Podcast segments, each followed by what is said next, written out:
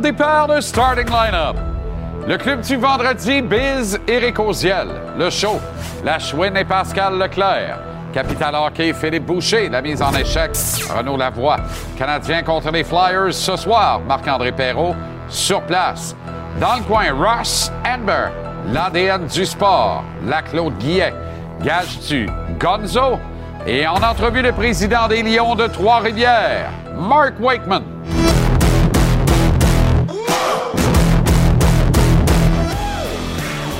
Comment allez-vous? Très heureux de vous retrouver. Excellent début de soirée. Bon vendredi. Bon début de week-end.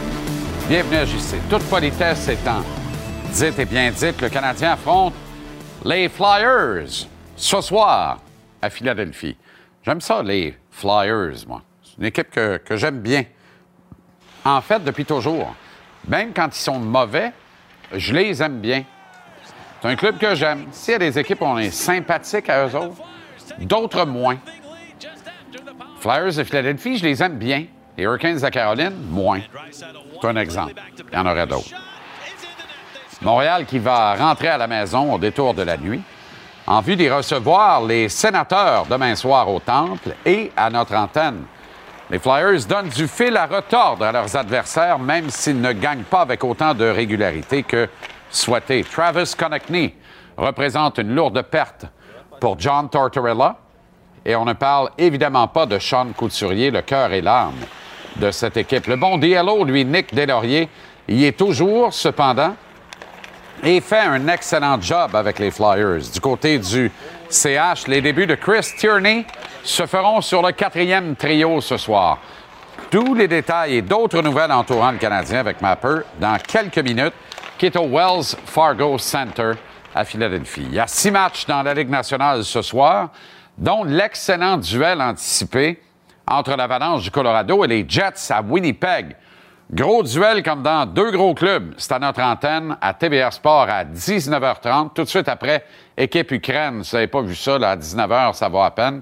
Mais à 19h, parallèlement, sur TVR Sport 2, c'est la soirée hommage aux draveurs de Trois-Rivières par les Lions au Colisée Vidéotron. Les Growlers de Terre-Neuve sont les visiteurs pour l'occasion. Il y a bien du monde dans place, dont le tigre Michel Bergeron. Des cérémonies que tu veux pas manquer, les Lions qui arboreront les couleurs ce soir des Draveurs de Trois-Rivières. Ailleurs, dans la Ligue nationale maintenant, Anthony Duclair va finalement disputer un premier match cette saison avec les Panthers de la Floride qui accueillent ce soir les Sabres de Buffalo.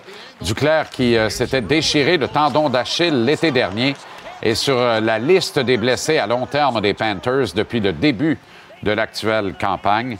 Hier soir, les Blues de Saint-Louis ont perdu 3-2 en prolongation contre les Canucks de Vancouver. Et le coach Craig Berube n'y est pas allé avec le dos de la main morte de Jean Perron pour commenter le travail de ses joueurs.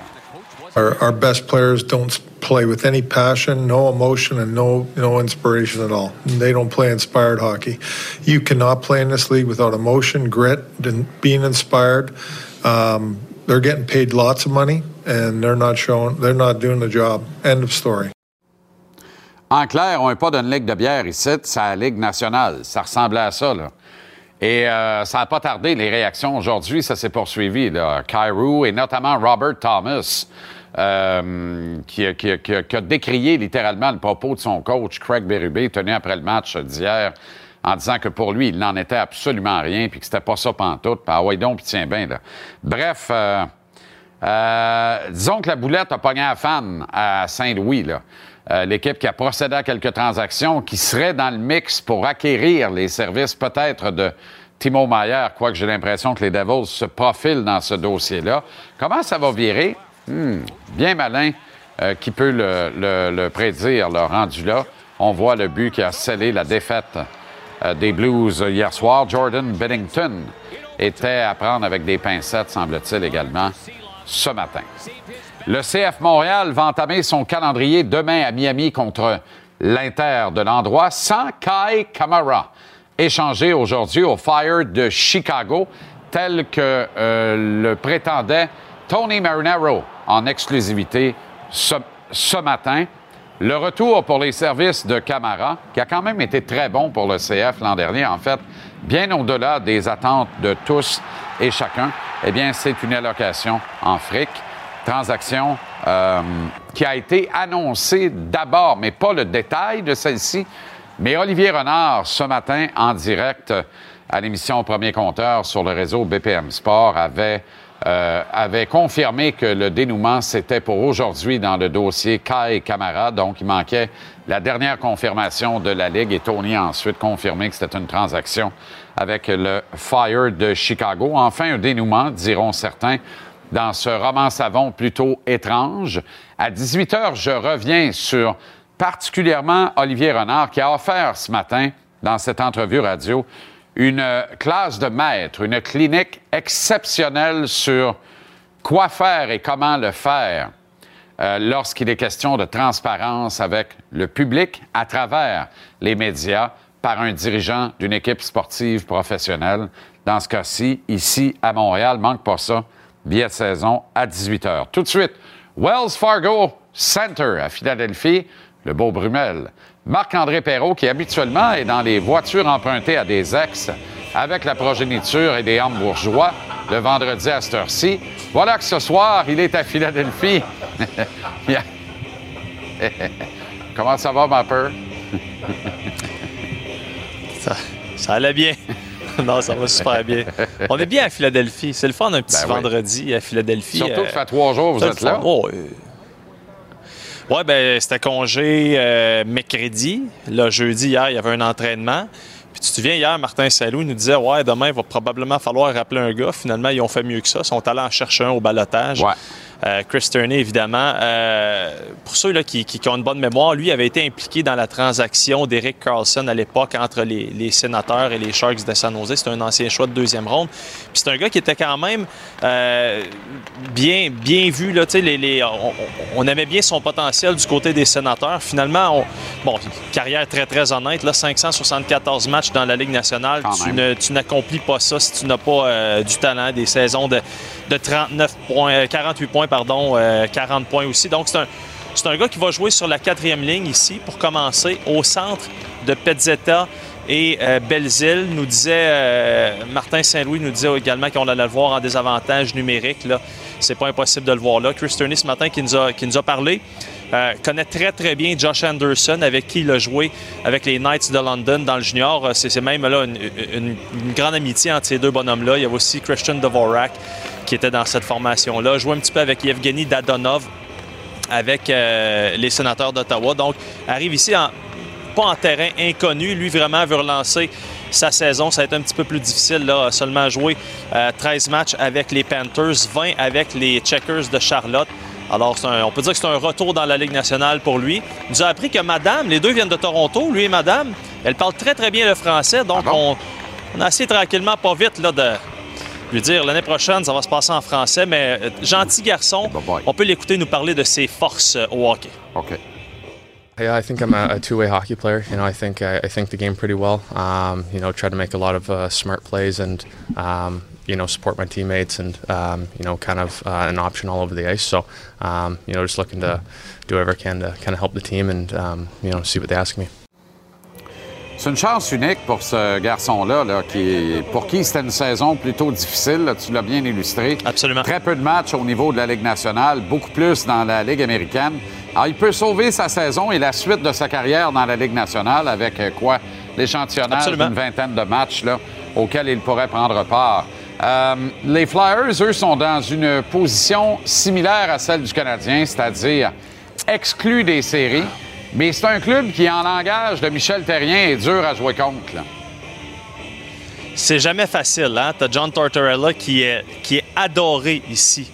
Euh, je suis pas sûr que c'est le cas pour tous les joueurs, mais je peux dire que dans l'organisation, on est très, très content d'avoir John Tortorella. Euh, évidemment, l'éthique de travail qu'il impose. puis euh, lui, il ne prend pas de prisonnier, comme on dit en bon français. si tu joues pas de la bonne façon, tu ne joues pas. Peu importe tu es qui, On se souvient qu'Evanese, plus tôt cette saison, qui a goûté à sa médecine, euh, ça semble s'être replacé. Euh, Travis Connectney, lui, va bien aussi. Ça, c'est le joueur typique pour John Tortorella. Je sais qu'il est très, très fatigant pour les, euh, adversaires et les partisans des adversaires, mais c'est un fichu bon joueur de hockey. Alors, il y a des points positifs. Là, c'est plus difficile. Euh, juste devant le Canadien au 25e rang de la Ligue nationale de hockey. Ça a été cinq défaites au cours des six derniers matchs. Et quand je te parlais des points positifs, là, il y a un jeune gardien de but, Samuel Herson, 23 ans, s'affiche depuis euh, le début de la saison. En fait, c'est sa saison recrue. 6-0-0 pourcentage d'efficacité de 913. Alors évidemment, euh, du côté de Philadelphie, ça a toujours été, ben, ça a toujours été, je veux dire, depuis les, les dernières années, c'était le filet de Carter Hart. Mais là, tu as Samuel Larson qui arrive ici, brouille les cartes. Ce n'est pas lui qui va être le gardien partant ce soir, ça va être Carter Hart, mais juste vous, euh, vous le mentionner. Et c'est un jeune homme qu'on me dit à surveiller étroitement dans le futur euh, chez les Flyers de Philadelphie. Écoute, il en cherche un depuis Pelle Lindbergh. Ça te donne ça une idée? Je pense que t'étais pas au monde quand Pelle Lindbergh a trouvé la mort dans un accident d'automobile. Ben, je pense que c'était pas mon année, justement, 82, ça. Peux-tu? Euh, possible. Possible. là, là, là j'étais Possible. flat foot en titi, là. hein? Possible. Après Lindbergh, il y a eu Euh. Ron Extall. Ron Extall qui a gagné le trophée Conn Smythe dans une cause perdante en série éliminatoire. Je pense que c'était en 87, quelque chose comme. Décédé en 85, Ah, voilà. Lindbergh. Voilà. Alors, j'étais Euh, un- jeune bambin, tout mignon, dodu. Oui. Ouais. Bon, ben, très... oui, complètement. Je viens de te voir, là. Euh, alors, écoute, Bon. on va se reparler tantôt. Absolument. Oui, on s'en reparle tantôt, mon chum. Salut. Formidable, à tantôt. Euh, Question du jour. Qu'allez-vous regarder en priorité ce week-end? Le Canadien a Philly ce soir, 39,7% Le Canadien contre les sénateurs demain, 21,5 Avez-vous toute une noce? Ou... CF Montréal demain, 22,4% Autres, 16,4% des répondants. Dans le coin, dans le coin, Ross est dans le coin, dans le coin, dans le coin, Ross est dans le coin, le coin, Ross est dans le coin. Dans le coin, Ross Amber. Comment ça va, Ross? Ça, va, mon ami, toi? J'adore Hey, quand tu te mets en joue et que tu lances une droite. Ron Hextall a contribué plus à le métier du gardien de but qu'on lui donne crédit pour? Euh, je pense. Ouais, j'accorde du crédit à ce que tu dis là. Mais qu'est-ce que. Pose donc ta réflexion, ça m'intrigue. Euh, Tu sais, la manière de jouer la rondelle. Ouais. Tu sais, ça, Ouais. c'est une grosse contribution. Euh, Absolument. Martin Brodeur, il a fait une carrière avec ça. Absolument. Absolument. Je pense qu'il a, il a- il a fait quelque chose. Puis pour avoir gagné le Conn Smythe Dans, dans une une- cause perdante. It's not bad. Jiggy a fait ça, notre collaborateur Jean-Sébastien Giguère l'a fait, euh, lui, au début des années 2000, rappelle-toi, avec les Ducks euh, d'Anaheim. Puis Roger Crozier, il avait fait avec ça avec euh, Détroit, je crois. Ah! Check ça. Boy, là, tu me recules, par Ouais, exemple, ouais, ben, avec ouais. Roger Crozier. Situation d'Arthur Beterbiev. Qu'est-ce que tu peux Oh. nous dire sur la suite des choses? C'est, Arthur, là, c'est jamais clair. Même quand un combat est annoncé, on est nerveux pareil. Vas-tu te battre, tu battras pas? Qu'est-ce que je peux vous dire, c'est que le monde de boxe est un peu à l'envers. Je comprends pas comment vous avez deux champions du monde en, en bivol puis en Beterbiev. Le combat devrait se faire. Là, sais, Le monde de la boxe, de- il devenait... Tu oui, Callum Smith, avec qui je travaille, je m'en vais la semaine prochaine en Angleterre pour travailler avec Smith, devient l'aspirant numéro un, je suis d'accord. Mais de unifier le titre devrait être le- la priorité ultime de tous les boxeurs, de toutes les organisations. Et le fait que ce combat-là ne se fait pas, c'est triste. Arthur, il rajeunit pas, là. tu sais, il- C'est le temps de le faire. Mais il y a un Euh, corps dix ans plus jeune, on est d'accord là-dessus, avec son, son hygiène de vie qui n'a pas de bon puis une sens. force de a frappe bon aussi. sens. Il y a beaucoup de bon sens. Puis Une Ouais. pas pire claque aussi. Ouais. Mais ça se peut-tu, moi, j'ai envie de te dire que je t'en pêche, là. J'ai envie de te dire que c'est Bivol lui-même qui n'a pas bien ben envie que ça arrive. Ça se peut-tu, ça? Si Bivol peut aller repogner euh, Canelo, il va faire plus d'argent que contre Arthur, puis il a bien plus de chances de battre Canelo une deuxième fois que de battre Arthur. Il ne battra jamais Arthur. Ça, je suis d'accord avec toi, mais je dirais que le gars qui passe en avant de ça pour mettre le blâme, si tu veux, pour Ouais. pas que le combat. C'est probablement Eddie Hearn. Parce que Eddie Hearn va, s'il perd, s'il perd Bivol, il perd le champion, puis il perd une opportunité d'une revanche contre, contre Canelo, puis c'est pas lui qui a les droits sur Beterbiev. Fait que je pense que lui, il y a plus à, tandis que s'il garde ça de côté, donne un combat facile, mettons, à Bivol, puis après ça, Canelo, il collecte deux fois là-dessus. Fait que Eddie Hearn joue un peu là-dessus là, pour protéger ses intérêts plutôt que les intérêts de quelqu'un de Bob Arum, top rank, qui est Beterbiev. Qu'est-ce qui fait qu'à une autre époque, les combats que le monde voulait voir, ils pouvaient les voir? C'est-tu la multiplication des associations et des promoteurs qui, qui a tout fourré à patente? Non. En fait, c'est la télévision, puis ceux qui ont le... le- le- Ça va le- pas être de notre faute à soir, Ben, Ross.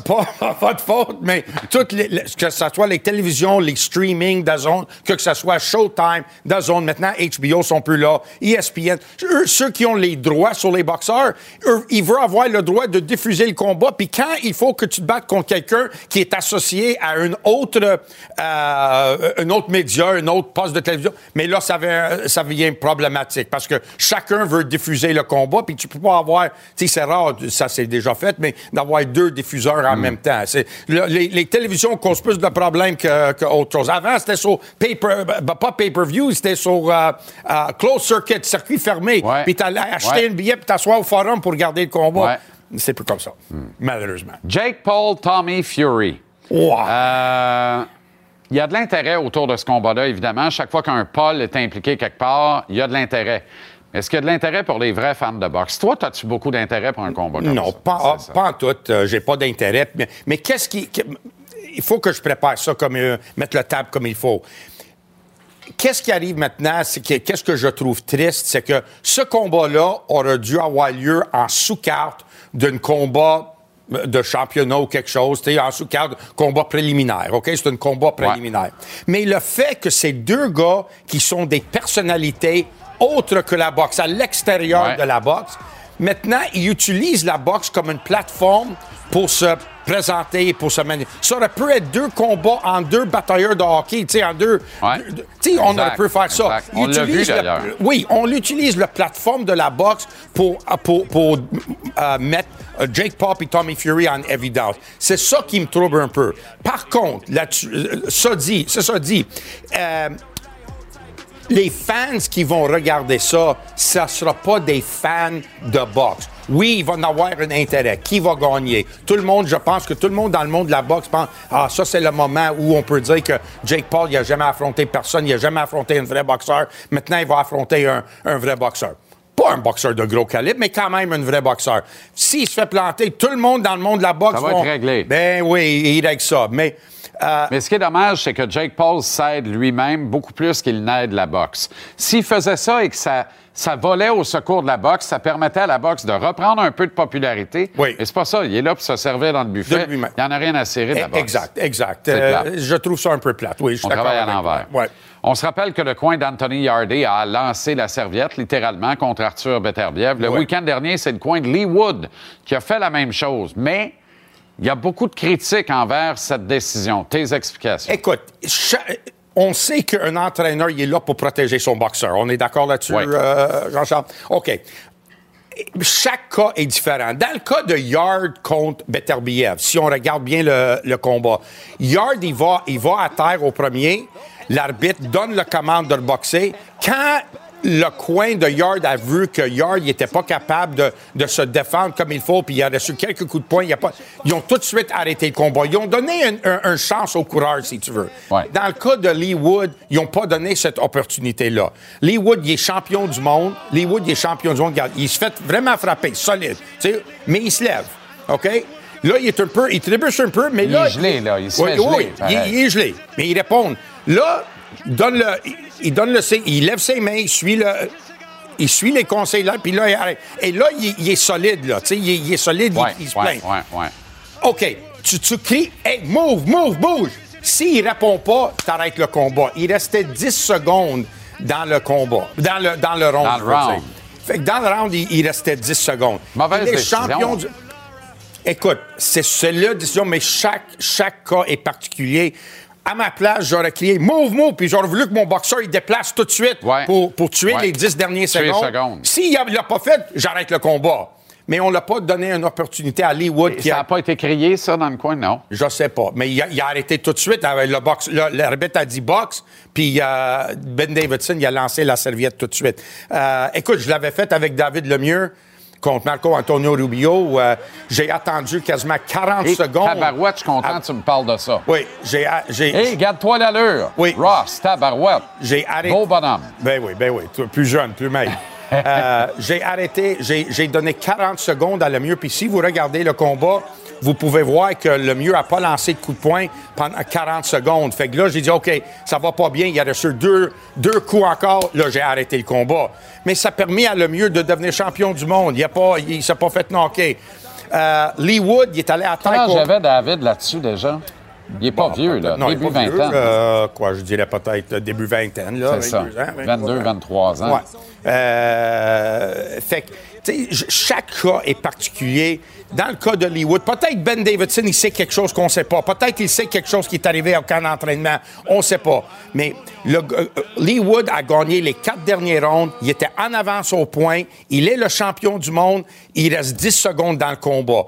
Il y a des boxeurs qui sont passés à travers plus que ça dans 10 secondes qu'il aurait pu avoir une chance. Puis après ça, s'il retourne dans le coin puis tu vois qu'il n'est pas récupéré, tu fais signe à Bye l'arbitre. bye, love. That's it. On, on arrête le combat. Fait que, mais en tout cas, c'est particulier, mais l'important, c'est au moins qu'il a pensé à protéger son boxeur, puis ça, Ouais. c'est le plus important. Je vais te dire de quoi, par exemple. Si c'était l'inverse, si le Mexicain aurait allé au plancher, l'arbitre aurait arrêté le combat tout de suite. Je peux jurer ça, man. ça, c'est sûr. Parce que le coin du Mexicain n'aurait pas arrêté. non, parce qu'il aurait voulu que le Britannique gagne. Fait que l'arbitre britannique Ouais, ouais, aurait ben arrêté le ben combat. Oh, fini. Ouais, ouais, ah, ça, c'est clair. Oui, ça, c'est clair. Merci, Ross. Ben, ça Bon fait plaisir, mon ami. Merci, bon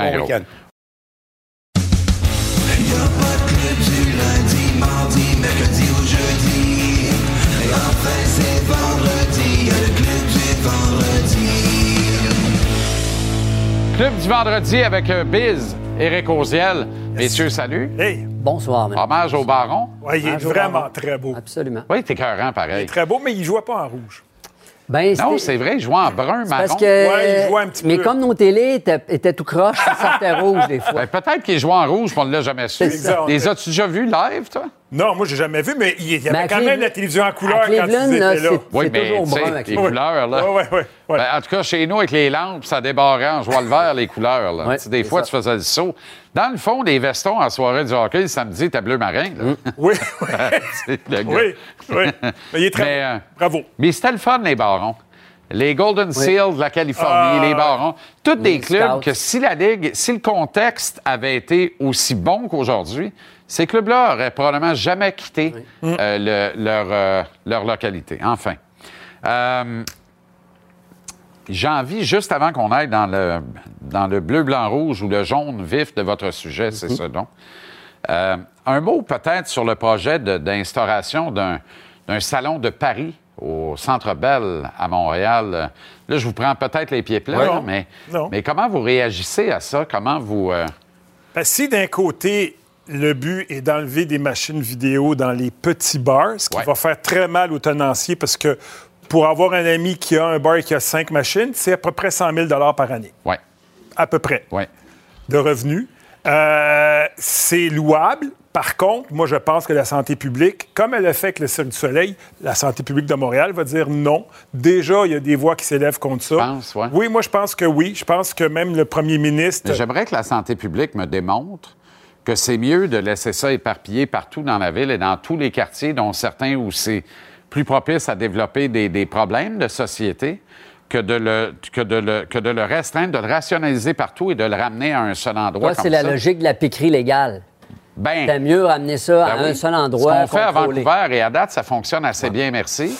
Ben, Euh, c'est- pas simple. C'est pas simple. Il y a plusieurs considérations, notamment le fait que le jeu légal échappe en grande partie à, à l'Auto-Québec. Maintenant, oui. Euh, c'est pas une mauvaise idée de vouloir contrôler, rapatrier ça, parce que c'est de l'argent qui va dans les poches des Québécois. Exact. Mais si c'est pour ramasser de l'argent d'une machine d'une main puis leur donner un BS de l'autre, on gagne rien. Là. Ouais. Ça, c'est sûr. Mais, mais je pense qu'il y a moyen, entre les deux, que le notaire en conserve un centime ou deux et le réinjectent pour faire un peu plus le bien dans la société. Et comme dit, euh, Éric- prévention, intervention. Ces, ces machines-là, dans les bars, c'est souvent la différence entre je ferme et je continue d'ouvrir mon bar. ouais, mais c'est clairement ça, je te le dis, là, c'est clairement ça. Absolument. Et je reviens, le Cirque du Ça Soleil. paye le loyer Oui. pour beaucoup de tenanciers. Le Cirque du Soleil s'est même retiré avant qu'il y ait une décision finale. Et moi, je pense qu'avec le tollé que j'entends déjà, tu sais, quand on parlait du retour des expos et déjà des gens s'élevaient contre ce retour-là parce qu'il y aurait de l'investissement des fonds publics, là, on parle de faire quelque chose avec quelqu'un qui est très, très riche, le Canadien de Montréal, dans un endroit où ça communique entre le Centre Bell et une porte Uh-huh. extérieure. J'entends des gens, des gens qui ont du- des malaises avec ça. Moi, je vois pas comment ça va passer. Mais si- c'est parce que si tu prends l'argent des riches, ça me dérange pas. Mais c'est pas Comme ça. à Tremblant, par exemple. Ouais. Là, Ouais. Ça, c'est- mais si... Ben, excuse-moi, mais au Centre Bell, ça se peut bien que tu prennes l'argent des riches, là. Ben, c'est- Parce que OK, Oui, c'est mais au des centre-ville, gens qui il n'y a fréquentent pas, le il y a Centre Bell pas ont de l'argent. riches. Non, non, je comprends. Puis c'est c'est là où ça devient... Tu sais, le casino, c'est pas pour rien qu'on l'a mis sur une île. hein. OK. Ouais, mais là. Avec une navette, tu peux y aller en char, là. Tu sais, c'est ça. Tu peux prendre la navette, t'es arrivé, là, c'est pas long. OK. Eric, Savannah Banana. Je Oui. sens que ça va être divertissant et j'aime à rappeler que le premier qui nous a parlé de ça ici, mais pas dans le même ton que toi, dans un délire d'uniforme et de nom d'équipe, c'est notre ami Biz l'an dernier. Mais tout n'avait pas été dit sur les bananes. Non, de Savannah. Mais non, mais c'est parce que depuis ce temps-là, j'ai l'impression que les, les bananes savantes ou, ou de la savane pop-up partout. Ils ont, ils ont mûri. C'est là. effrayant. à Ben, partir de Bill Lee qui a collapsé ouais, littéralement. c'est un- c'est un succès presque planétaire et, et j'amène le sujet parce que là, on va avoir une petite révolution, une mini-révolution dans le baseball majeur avec des changements de règlement. Euh, entre autres, bon, on va donner, il va y avoir une horloge, les lanceurs vont devoir lancer plus rapidement. Les frappeurs ne pourront pas sortir du cercle des frappeurs aussi longtemps qu'avant. Euh, les buts vont être agrandis pour avoir un petit peu plus de vol de but. Ça, c'est bizarre. Oui, c'est ça. Et on ne permettra plus à ces défensives basées sur les statistiques avancées où tu avais presque sept joueurs d'avant-champ et les vultures du même côté. Ça, ça sera plus permis. Alors, on essaye de rajeunir le jeu, de le, de le rendre plus rapide, de le rendre plus accessible et surtout d'améliorer le rythme. Est-ce que ça va fonctionner? Je ne le sais pas. Mais ce qu'on veut surtout faire, je pense, c'est aller augmenter les profits parce qu'on perd une clientèle beaucoup plus jeune. Euh, c'est à voir, mais ça s'en vient dans les prochaines semaines. Moi, je veux vous parler de... C'est extraordinaire. Excusez-moi.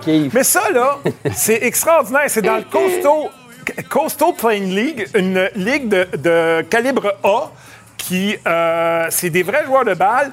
Et tout ça, là, c'est un ode au propriétaire, pour moi, là, qui est extraordinaire. Ce gars-là, Jesse Cole, a pris le risque. Ils sont extraordinaires. C'est extraordinaire. La danse, la musique. Oui. Les de Regardez ça. Oh, man. C'est complet partout. Ah, ça, c'est l'arbitre est extraordinaire. Ben voyons. À lutte. Ils ont fait des nouvelles. À côté de ça, les chevaliers au Kiev, c'est des comptables Ben, agréables. les Harlem Globetrotters, euh, Jean-Charles, c'est la même chose, mais c'est c'est un succès, comme je te dis, planétaire. Mais là, parce ils, ils jouent-tu encore? Parce que là, ils faisaient Non, ça dans une ligue. Oui, ils faisaient ça dans une ligue. peut pas mais faire ça, là. Non, ils le font plus, là. Ils sont- Maintenant, ils font, un- ils font, ils font des une tournée. Ils font des tournées et ils sont en demande partout en Amérique du Nord, surtout aux États-Unis. Et il y a euh, une liste d'attente de 90 000 personnes pour avoir des billets. C'est complet partout. C'est Ben, voyons. commencé depuis cette semaine. Johnny Damon, l'ancien joueur de balle euh, qui a joué pour les Red Sox et les Yankees, a joué un match pour eux autres. Euh, ils ont eu quelques joueurs euh, des ligues majeures qui ont pris leur retraite qui vont jouer pour eux autres. Wow. C'est un succès. La couleur est fantastique. Ça, t'en as parlé, Biz. Le nom est fantastique. Ben ouais. Quand Jesse Cole, qu'on voit là, qui est un gars de à peine 24-25 ans qui est allé acheter l'équipe, en fait, ce qui est arrivé, c'est que c'était une filiale des Mets de New York dans le, dans le baseball A.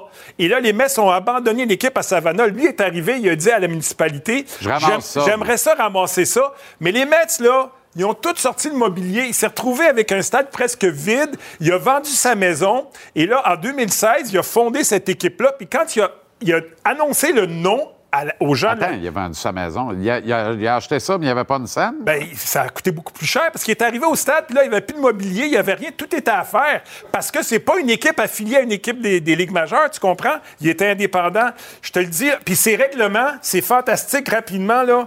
Tu. Deux heures maximum un match, là. Deux heures. Incluant les pitreries. là. Ah oui, incluant les pitreries. Ce n'est que Une des heure- pitreries. Une heure, non, mais, non, mais c'est du bon baseball. 1h50. Oui. Après 1h50, t'as pas, le droit de com- t'as pas le droit de commencer une nouvelle manche. Ah. Euh, aucun visite au monticule, aucun but sur balle. Si c'est une balle fausse, c'est qui veut aller parler un pitcher? là-dedans? Exactement. Ouais. Une balle fausse, et si un partisan attrape une balle fausse, le frappeur est retiré. C'est fantastique! tu comprends? C'est un gars qui a innové, qui sort des sentiers battus. Sa philosophie, aime ton public plus que ton produit, aime ton employé plus que ton public.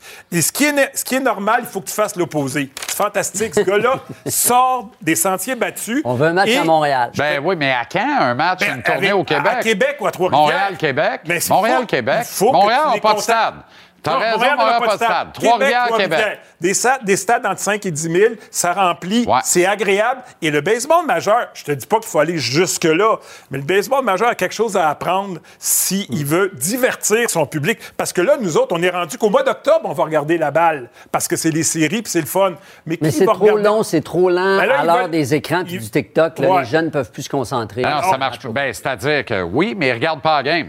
Tu rentres là, tu as la choses. face dans ton téléphone Non, tout le match. Sais. Non. Et, et Jesse Cole, c'est deux idoles. Quand le highlight, c'est le bretzel, là.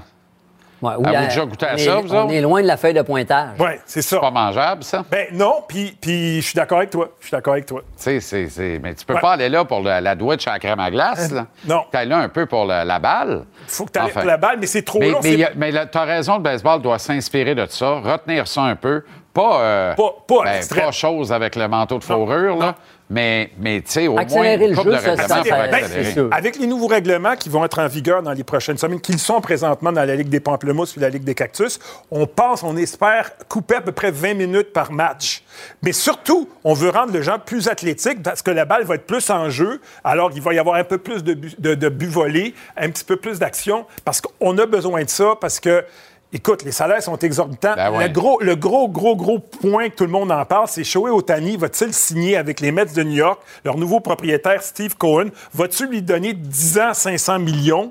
Parce que les Angels ne le garderont pas, parce qu'ils n'ont pas une assez bonne équipe, je pense. Fait que c'est encore une grosse business, mais on se préoccupe pas des partisans, puis on se préoccupe pas du spectacle. L'innovation au hockey Ben, je saisis la balle au bon. Ou la rondelle? Parce que, ouais, qui se transforme en rondelle. Parce que depuis Gilles Meloche et les Barons, euh, le hockey a vraiment évolué. là. Il suffit de regarder des images d'archives pour voir à quel point les joueurs sont rendus habiles, sont rendus agiles.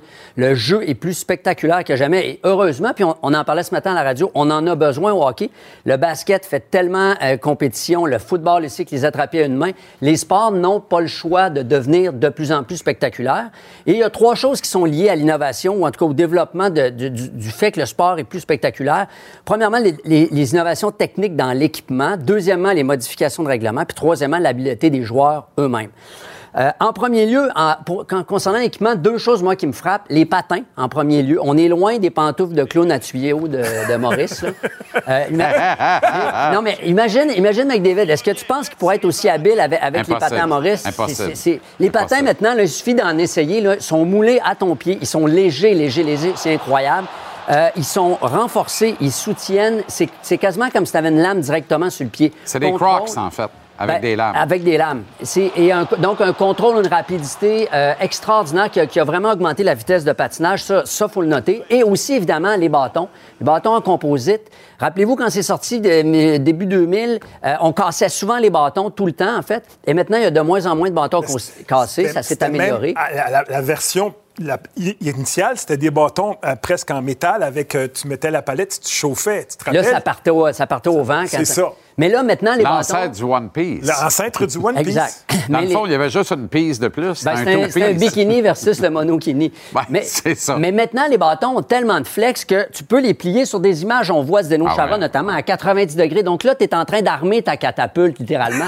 Donc quand ça décolle, ça décolle en s'il vous plaît. Ouais. Les lancers du poignet sont plus vifs, plus forts, plus puissants. Les, les, les lancers frappés sont, sont d'une puissance extraordinaire. Donc ça, c'est. Avez-vous remarqué qu'il y a beaucoup moins de bâtons qui se rupturent sur des tirs sur ben, réception? oui. Voilà. Il y a eu une grande amélioration Oui. de ce côté-là. Oui. là, Imaginez- c'était- rendu un cercle. Oui, mais c'est ça. Donc, l'é- l'équipement s'améliore. Imaginez les tirs, la puissance des tirs de Al Ayerfrady en deux émissions de radio puis deux cigarettes. Comment, comment qu'il l'aurait garnoté s'il y avait eu un bâton Oh composé? là là.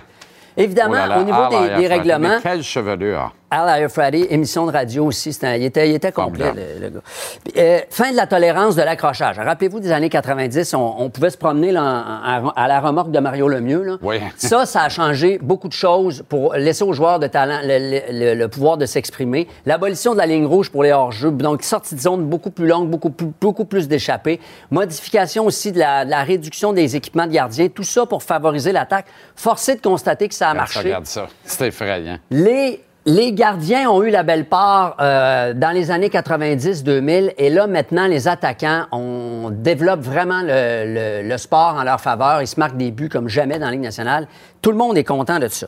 Euh, Puis quant aux habiletés des joueurs, ben c'est littéralement, ça n'a plus d'allure ce qu'ils peuvent faire avec une rondelle, notamment à cause de leur bâton. Euh, ils peuvent dribbler, la mettre dans les airs. Alors, vraiment, euh, on est loin du temps où les Canadiens partaient euh, en tournant de balle molle après, euh, après avoir gagné la Coupe. Ils s'entraînent. C'était pas désagréable. Non, non, c'était super. Ça donnait d'autres choses. Mais, mais techniquement, les joueurs sont vraiment meilleurs. Ils, ils jouent depuis Ah oui. 4 ans. Ils Ouais. s'entraînent l'été.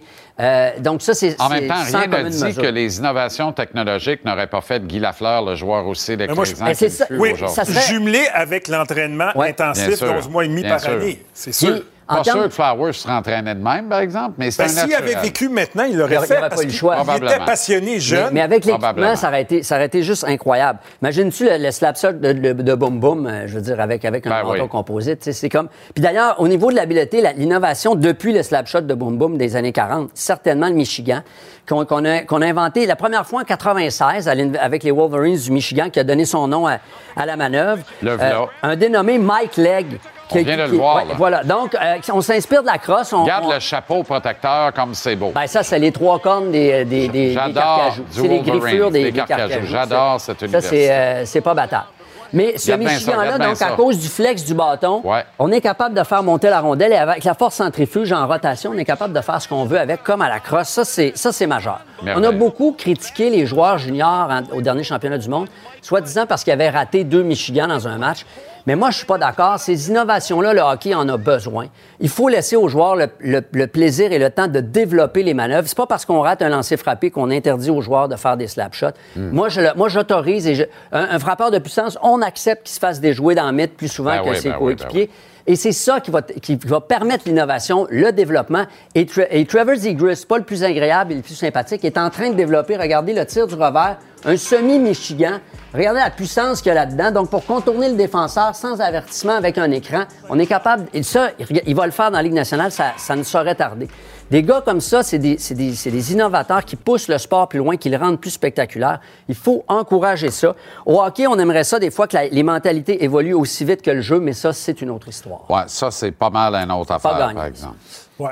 L'innovation qui est à venir, ce serait expulser après une bataille un joueur Non, mais ou des joueurs. Pas Ça, non, mais ça, tu peux pas. Il peut y arriver, mais tu es expulsé du match. Absolument. C'est ça que je pense, parce que la- la- la- se colmater dans le sport, ça va toujours arriver. Ça arrive Exact. au football, ça arrive même au baseball. Exact. Mais je pense que ça, ça serait la prochaine étape, vraiment. Si on veut vraiment protéger les joueurs, ben c'est ça. Une pénalité mineure pourrait durer trois minutes. Ah! Elle pourrait Oui. durer l'ensemble des trois minutes, peu importe que tu te fasses marquer quatre buts. Mmh. Euh, temps. C'est fini, là. euh, le règlement, Jean Béliveau, là, puis le Canadien, ils ont scoré trois buts. Ils scorent tout le temps trois buts quand on pogne un deux. Elle pogne pas de deux. Ben, fait que tu vas sortir de la boîte après un but. Exact. Pogne plus de deux. C'est ça. On a, on a raisonné à l'envers pour enrayer ça, pour ralentir ça. Voyons.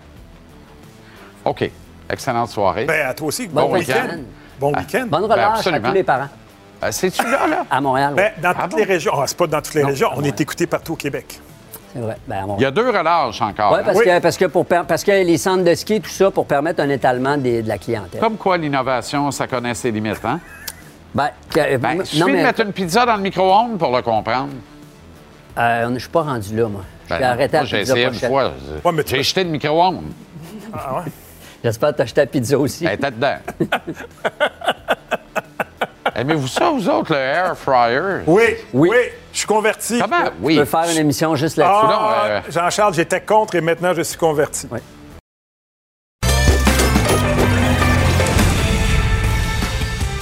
Gage, tu es propulsé par Mise au jeu de l'Auto-Québec. Vente miseaujeu.com. Trouve l'éventail de tous les paris.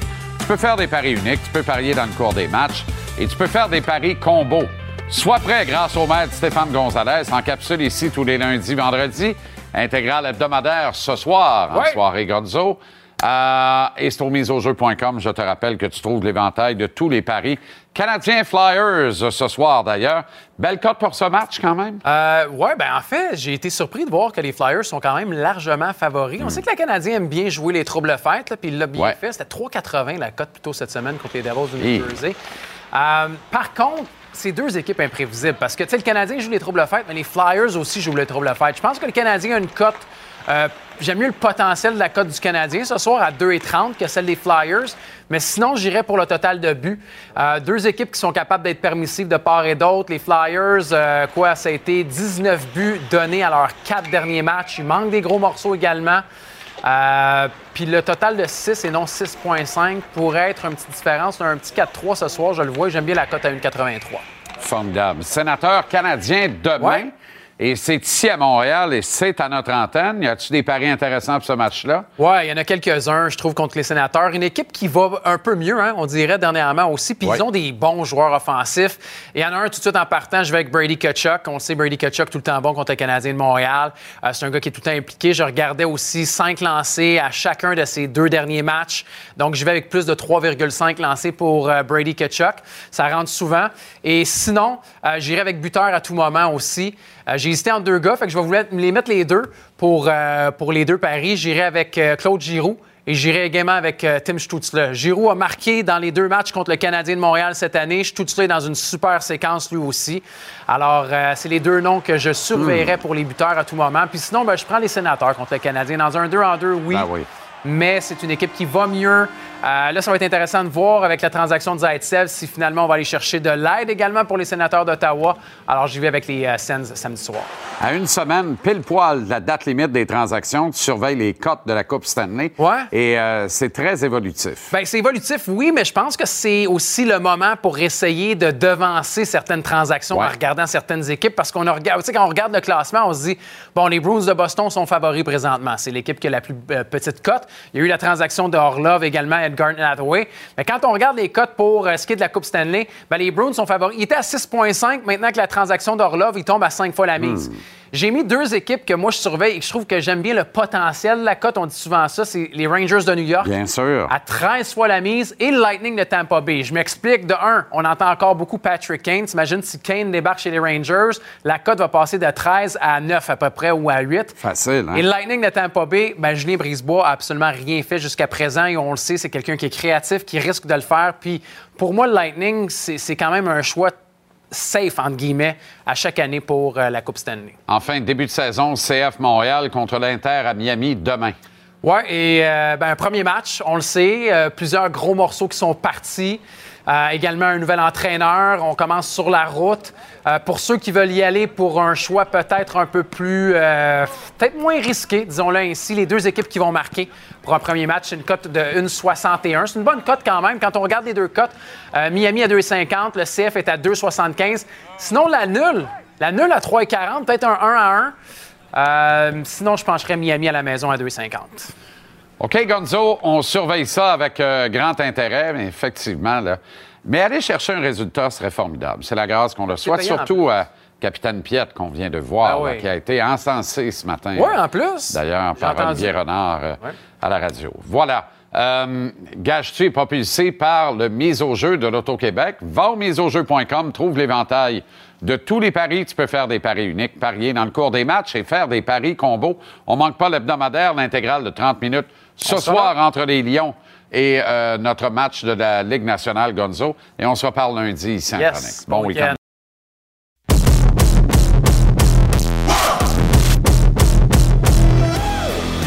Le Canadien est à Wells Fargo Center ce soir à Philadelphie pour y affronter les Flyers. C'est là où nous attend Marc-André Perrault qui a passé la semaine en T-shirt dehors puis qui a un molleton par-dessus une chemise, une cravate avec un veston assorti. Maintenant qu'il est à l'intérieur. Je comprends plus rien. As-tu pogné le C'est rhume, mon petit loup? C'est très, très frisquet, les arénas. Non, non, ça. non, dans une forme splendide. Mais justement, je vais être en pleine santé pour le restant de la saison parce que, veux, veux pas, ça achève, là. Il en reste moins qu'il en restait. Il en reste moins qu'il en restait. On va voir à l'œuvre ce soir le nouveau venu, Chris Tierney. Nouveau Ouais. venu pour le Canadien, mais un gars qui a du millage dans la Ligue nationale. Alors, on ajoute un gars d'expérience, ça veut dire que d'autres sont appelés à partir éventuellement. Ben, c'est sûr, un plus un, là, dans, dans ce cas-là, c'est assez facile. Évidemment, il y, a, il y a Joël Armia qui ne se sent toujours pas bien. Eh ben. Euh, on n'a pas eu d'update, comme on dit en bon français, sur lui aujourd'hui. Ce qu'on sait, c'est qu'il ne jouera pas. Euh, donc, Chris Turney, qui a été réclamé au balotage, un gars de 28 ans qui veut relancer sa carrière parce que ça a été un petit peu plus difficile. Là, jouer 13 matchs avec euh, la Floride, seulement 3 points, 16 points en 20 matchs avec Charlotte dans la Ligue américaine. C'est un gars qui devient joueur autonome sans compensation à la fin de la présente saison, gagne 750 000 beaux dollars. Donc, c'est, c'est vraiment pas cher payé. Évidemment, on parle en langage de Ligue nationale de hockey.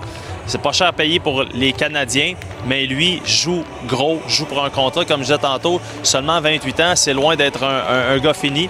Euh, Aujourd'hui, il va être euh, au centre de la 4 avec Petzetta et Belzile. Euh, Martin Saint-Loup nous a dit qu'on allait probablement le voir aussi euh, en désavantage numérique. Donc, à suivre. Il arrive ici, comme je te disais tout à l'heure, euh, bonne amitié avec Josh Anderson. Même chose avec Christian Dvorak. Il a joué avec les deux, avec les Knights de London dans le junior. Connaît aussi Dadonov. Donc, pas trop dépaysé en arrivant ici. A très hâte, évidemment, de jouer le match de ce soir et aussi euh, nous disait qu'il a déjà hâte au match de demain à domicile. Il dit ça va être incroyable de porter ce chandail-là euh, pour la première fois avec le Canadien de Montréal à Montréal. Alors, euh, à suivre. En attendant, il y a un match à jouer. Je ne sais pas si vous avez montré le tableau des trios. Évidemment, avec la blessure, pas blessure d'Armia, ben là, ça, y, a- eu du. On a brassé un petit peu.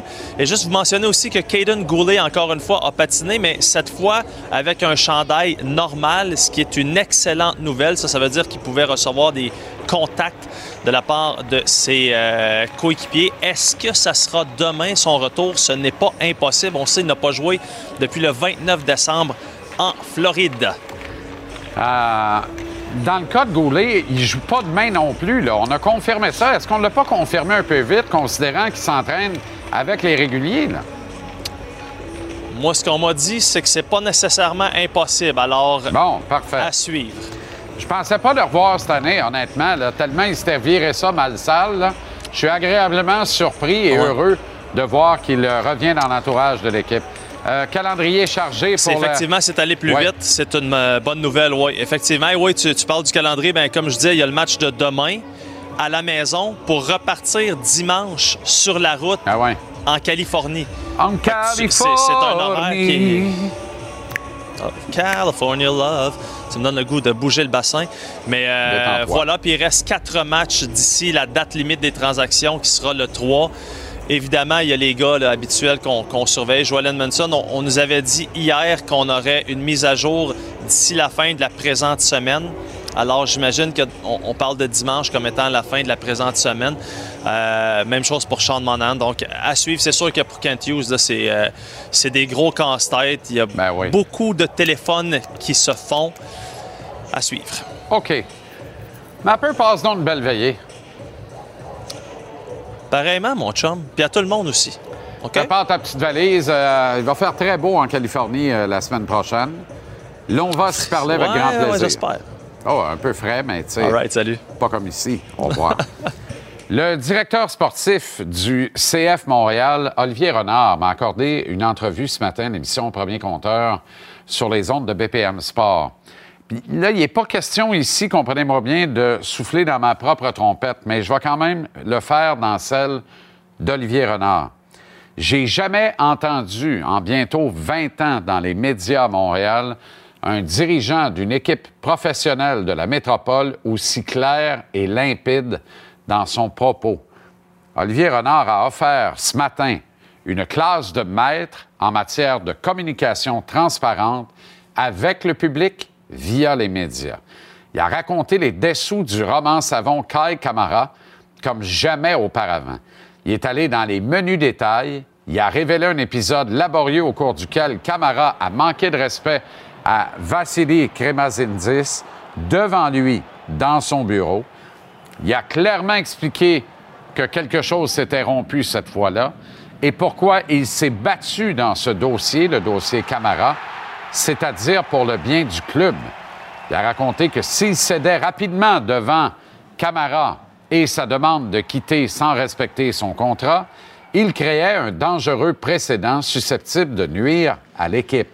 Il a parlé des égaux démesurés. Il a réitéré que le sien ne l'est pas, contrairement à celui de Camara. D'ailleurs, sur ce point, il a dit, et je cite, Si j'avais un ego démesuré, Kyle Camara demeurait la propriété du CF Montréal.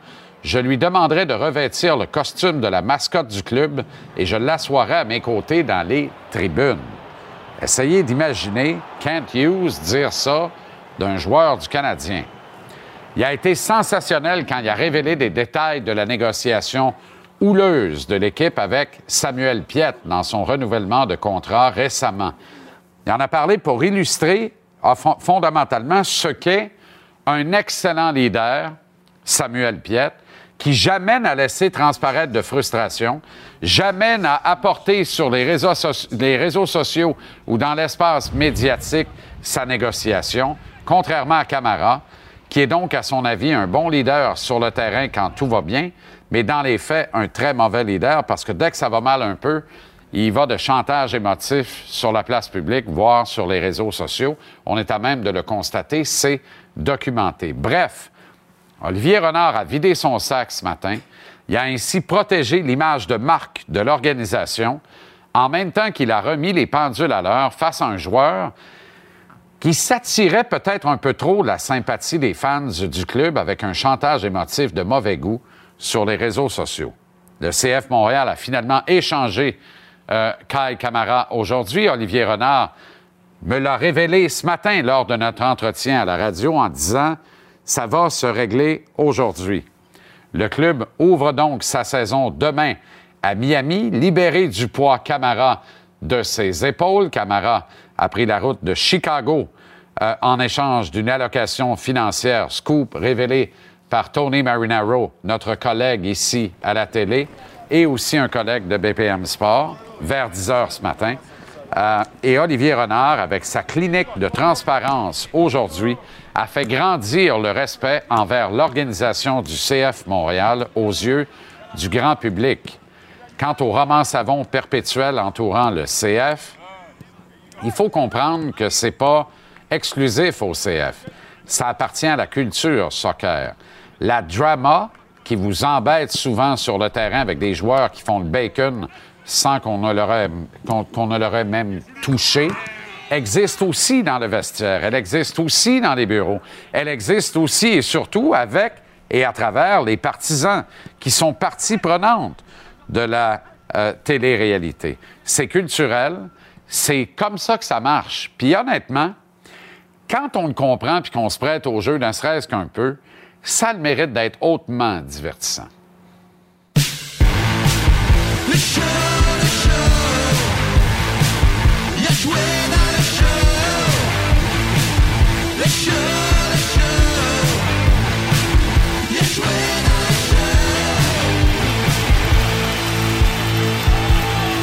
Avec la chouine et Pascal Leclerc, les gars, salut. Salut. Bon vendredi. Mon Telex me picotait dans le derrière de la tête. Désolé. Ça va, c'est replacé. On pas est- grave, toi? Non, non, ça va aller. Loterie du vendredi pour commencer? Ah oui. Pourquoi pas? On part ça fort. On part ça fort. Attention, c'est parti. Oh! On a quand même le deuxième choix derrière Anaheim. Attends un peu. Où est Floride? On ne voit pas Floride dans le top 10. Ça veut dire que la loterie considère que 12e Floride. Quand même. Choix 2, choix 12. Choix 2, vous prenez qui ce soir? Ça m'intrigue. On va le refaire. Là. Ça, c'était la tienne, euh, Pascal. OK. Tu l'annonce après. C'est bon. Je t'annonce que dès que Montréal sort un, c'est la mienne. OK, parfait. Euh, bon, je, je le sais pas. Je pense que ça, va, ça va prendre quelqu'un. Moi, j'irai à, à l'offensive, c'est sûr. Fan TV? d'avant. Ben, Fantilli, écoute, je pense que si Connor Bedard n'est pas là, euh, Fantilli est un choix logique, le numéro un. Là, excellent joueur, déjà équipe Canada Junior. Sinon, il y a, il y a le, le choix mystérieux, là, c'est le russe. là, le Mishkov. Mishkov pourrait devenir vraiment un joueur excitant, mais euh, je pense que j'irai avec le Canadien. OK. Peu importe, faut pas se tromper. Ouais. C'est- ça le principe. Facile à dire à Ah soir, ouais, mais là. c'est super facile à dire, mais peu importe, c'est ça. Faut pas se tromper. OK. Comme fallait pas se tromper l'année passée avec Stavkovski. Simulation de. On va voir qui, ça dépend comment ça sort. Deuxième simulation de 3. Ah, ben c'est chouine, ça. Septième puis douzième, ça va bien. Là, ça va mal. là. Ça va très bien. Là, on est dans le trou. Ben là, on prend Ethan Gauthier. Ou on le prend 12.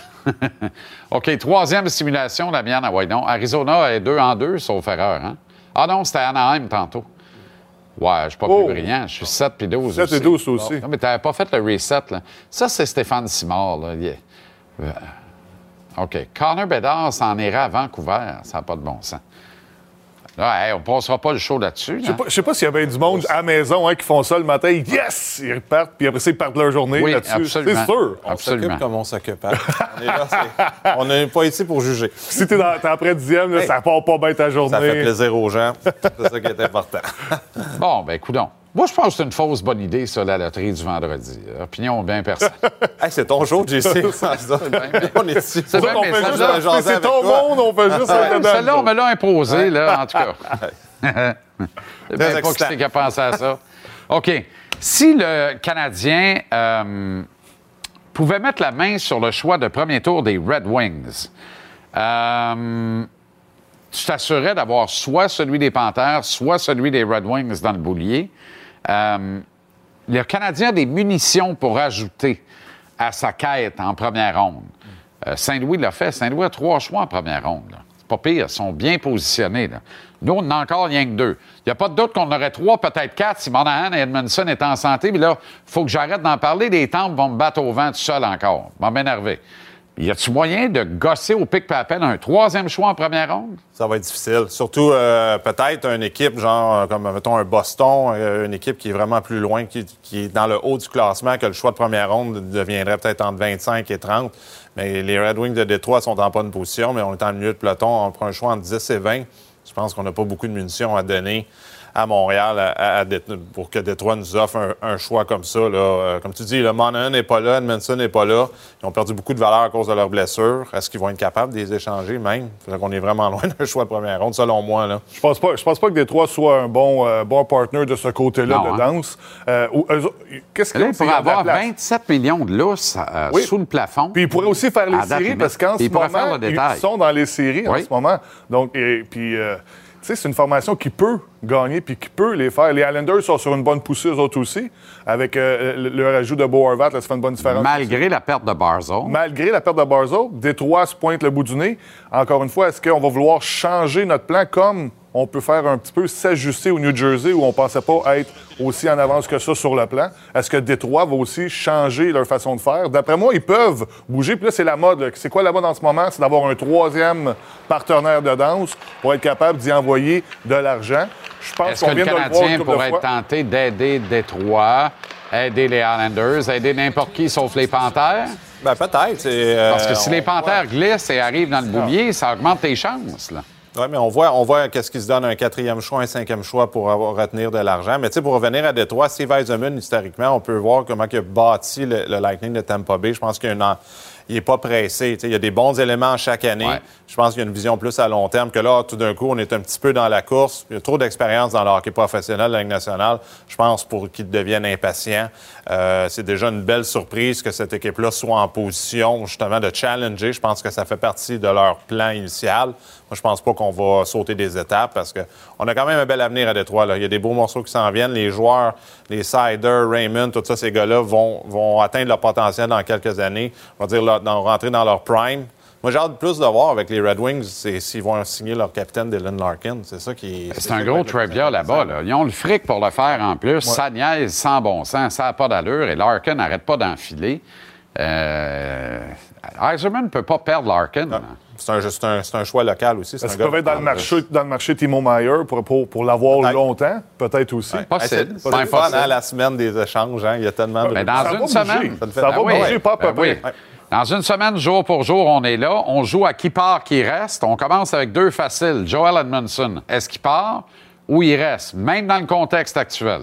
Ben, moi, je pense que si tu as une opportunité de, de le bouger, tu le bouges, surtout son historique de blessure. Euh, on a vu les jeunes défenseurs qui s'en viennent avec le Canadien. On a Logan Mayou qui s'en vient aussi. Euh, moi, je garderais beaucoup plus David Savard, qui est comme grand frère, bon vétéran. Joel Edmondson. C'est une opportunité. tu- Ça veut dire que tu serais prêt à le donner ou pas loin. Ben, sans le donner, mais je pense que tu peux avoir quand même.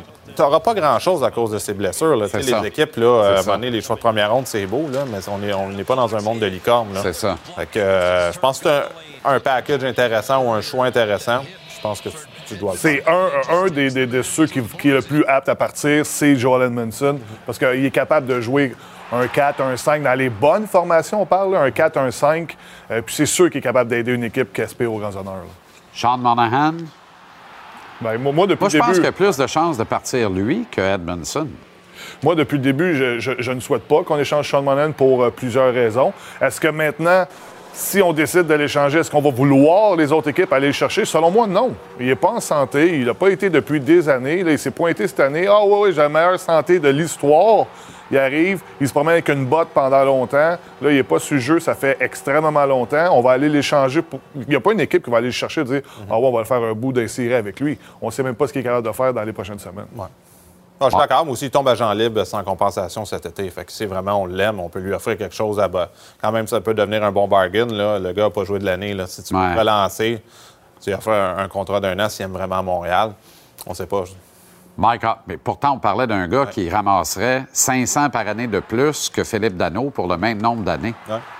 Euh, puis on parlait de ça en début de saison. Tu sais, quand il est devenu le centre du deuxième trio, puis tout ça. Mais c'était avant la blessure. Ça, ça, on ça dirait que ça fait ça basculer change le dossier là. complètement.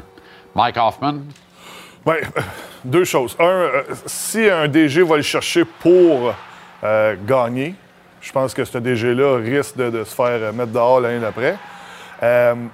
S'il se fait échanger pour une histoire d'argent ou quelque chose comme ça, ça pourrait faire du sens si on est capable de trouver quelqu'un avec qui danser. Sinon, je vois pas comment ce gars-là pourrait bouger. Bon, moi, la seule façon, je vois, c'est peut-être un, un directeur général qui va être impatient en fin de journée. Dire, OK, peut-être qu'on avait nos options A, B et C, ça n'a pas fonctionné euh, vendredi prochain.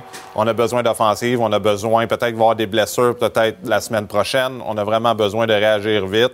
On a de la place sur le- la masse salariale pour une équipe comme ça. Je pense que ça prendrait, faudrait que les planètes s'alignent pour Mike Hoffman euh, quitte parce que ça ne sera pas un joueur des packs, ça va être un- vraiment un joueur de profondeur offensif Ouais. pour une équipe qui espère faire un long chemin. Dadonov, Tu vois, ça, c'est un des joueurs qui, selon moi, pourrait partir. Ouais. C'est certainement un joueur qui peut aider une formation dans le top 9. Même est capable d'aider sur un avantage, avantage numérique, est capable d'aider dans le top 6. on a vu cette année qu'il pouvait même aider en désavantages numériques. Je pense que lui, il l'a appris, d'ailleurs. il l'a appris. Ah, ben là, tu des pas punitions dans les séries, c'est pas pareil comme le mercredi soir. D'après moi, d'après moi, ça- si, si jamais il se fait échanger, il ne jouera pas de désavantage numérique. Là. Non. Mais c'est un gars qui a un apport offensif important.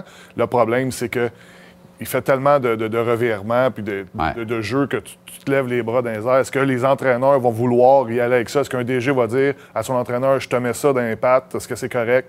Je penserais pas. Ben, tout- tous- tous les joueurs que le, que le Canadien peuvent échanger, on va se le dire, ça va tous être des joueurs de profondeur pour une équipe qui veut faire un, un bon chemin. Il n'y a pas un joueur d'impact qui va partir du Canadien de Montréal qui va aller vraiment un aider. Edmondson aurait pu être un joueur, ou peut-être Savard si on décide de l'échanger, mais le reste, c'est tous des joueurs, on va dire, c'est 4,36 pour une pièce. C'est c'est toute la même chose. Là. Fait que ça va être des joueurs complémentaires, puis à suivre s'il y a quelqu'un qui, qui est intéressé. Autrement dit, Hoffman, euh, Dadonov et le prochain euh, que je vais vous amener, qui est Jonathan Drouin, c'est tous des gars qui partent entre 3 h moins quart puis 3 h vendredi prochain. là.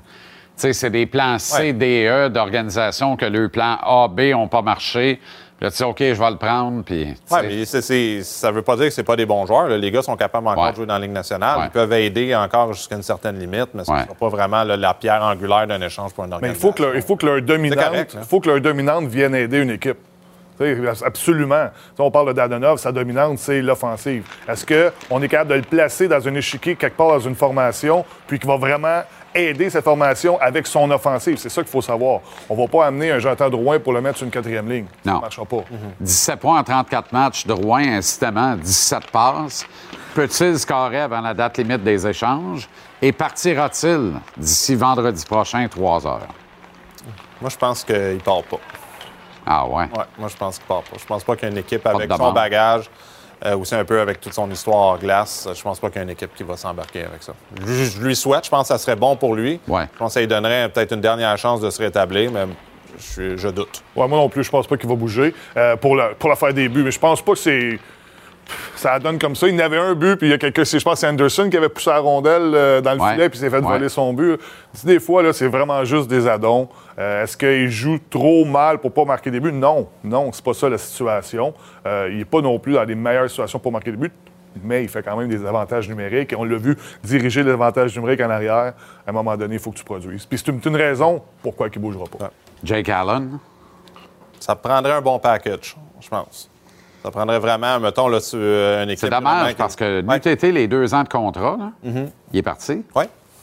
Oui, mais en même temps, l'année prochaine, Samuel va super bien. Euh, J'ai aucun problème à avoir euh, Allen et Montembeau débuter l'an prochain à Montréal aussi. Je pense que c'est quand même une des belles qualités du Canadien. On a deux bons gardiens de but avec une jeune défensive. Les deux goalers ne coûtent pas 5 millions. Exactement, ils coûtent pas cher. Fait que, le problème, c'est que si Jake Allen s'en va, ben, ça prend quelqu'un d'autre Ouais. qui revient. Absolument.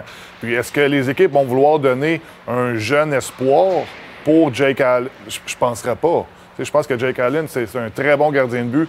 Exemple, aller chercher une place que, que- que un gardien de but, oh, puis l'autre est tout le temps blessé. Je fais entre mes guillemets Toronto. Ben ouais. Toronto, ça fait Ben longtemps ouais. que j'ai faut qu'ils aillent se chercher un gardien de but. Ben ouais. Ils peuvent pas y aller avec un Wall comme troisième. Non, puis Edmonton, es-tu vraiment confortable avec euh, Soupy? Ben, je non, je suis pas confortable avec lui. C'est vraiment Skinner pour moi qui part les séries. Ça, c'est sûr et certain. Mais encore une fois, est-ce que tu veux rentrer dans les séries? Là, on voit ce que Rangers est en train Ah, ben de faire. ouais, tu, tu viens de Non, me renverser avec Skinner aussi. on, par- on parle de. Ouais, mais on n'a pas le choix. Est-ce que on- Rangers là, sont allés chercher Patrick Kane? Qu'est-ce qui va se passer de ce côté-là avec Edmonton? Aïe, aïe, aïe. T'es bien mieux d'aller chercher un gardien de but, un défenseur, parce que tu ne pourras pas avoir là, les, deux, les deux en attaquant qui vont marquer tout le temps pour Edmonton. Josh Anderson, Moi, je, moi, je, je l'échangerais. Et ma théorie, là, c'est- mon opinion. Non, mais je sais qu'il y a beaucoup de gens, là, il va bien dernièrement, puis il y a beaucoup de gens avec mes amis, ils disent OK, euh, on l'aime, Josh Anderson, mais c'est juste pour la fenêtre. Euh, le Canadien de Montréal, selon moi, vont être vraiment compétitifs là, pour, euh, en, dans 3-4 ans, quand Caulfield et Suzuki et la, la brigade défensive vont avoir pris de l'expérience. Puis Josh Anderson, il va être rendu à 32 ou 33 ans. Est-ce qu'il va être aussi efficace dans, dans- dans ces années-là? Moi, je le pense pas. Si on est capable d'avoir vraiment, il faudrait un bon, un bon package. Moi, j'aurais euh, l'oreille quand même euh, à l'écoute. là. euh. mais c'est mon opinion. Je sais que je, c'est pas tout le monde va être d'accord, mais bon. Ben, le, pro- le problème avec Anderson, c'est que quand il est là, c'est rare des joueurs comme ça dans la Ligue. C'est pour ça qu'on allait chercher. Il avait un très bel atout. Sauf que, est-ce qu'on va vouloir, justement, il va, ralentir éventuellement. Ça, c'est sûr et certain. Est-ce que les autres équipes vont vouloir le mettre dans un top 6? Non. Donc, c'est cher payé pour le mettre sur une troisième ligne à ce prix-là pour un joueur comme lui, qui devrait brasser, qui devrait jouer plus physique, puis qui le fait pas. Ouais. OK, euh, rapidement, Canadien Flyers ce soir.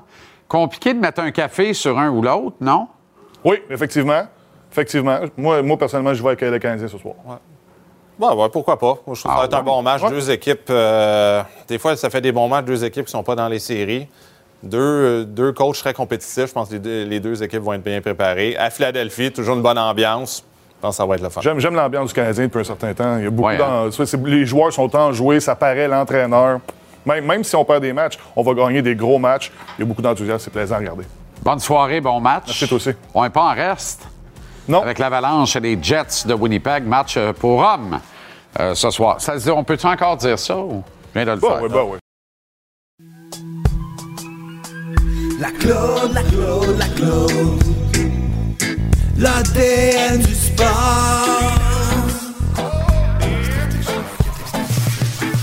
La Claude, la Claude, la Claude. Elle connaît son sport.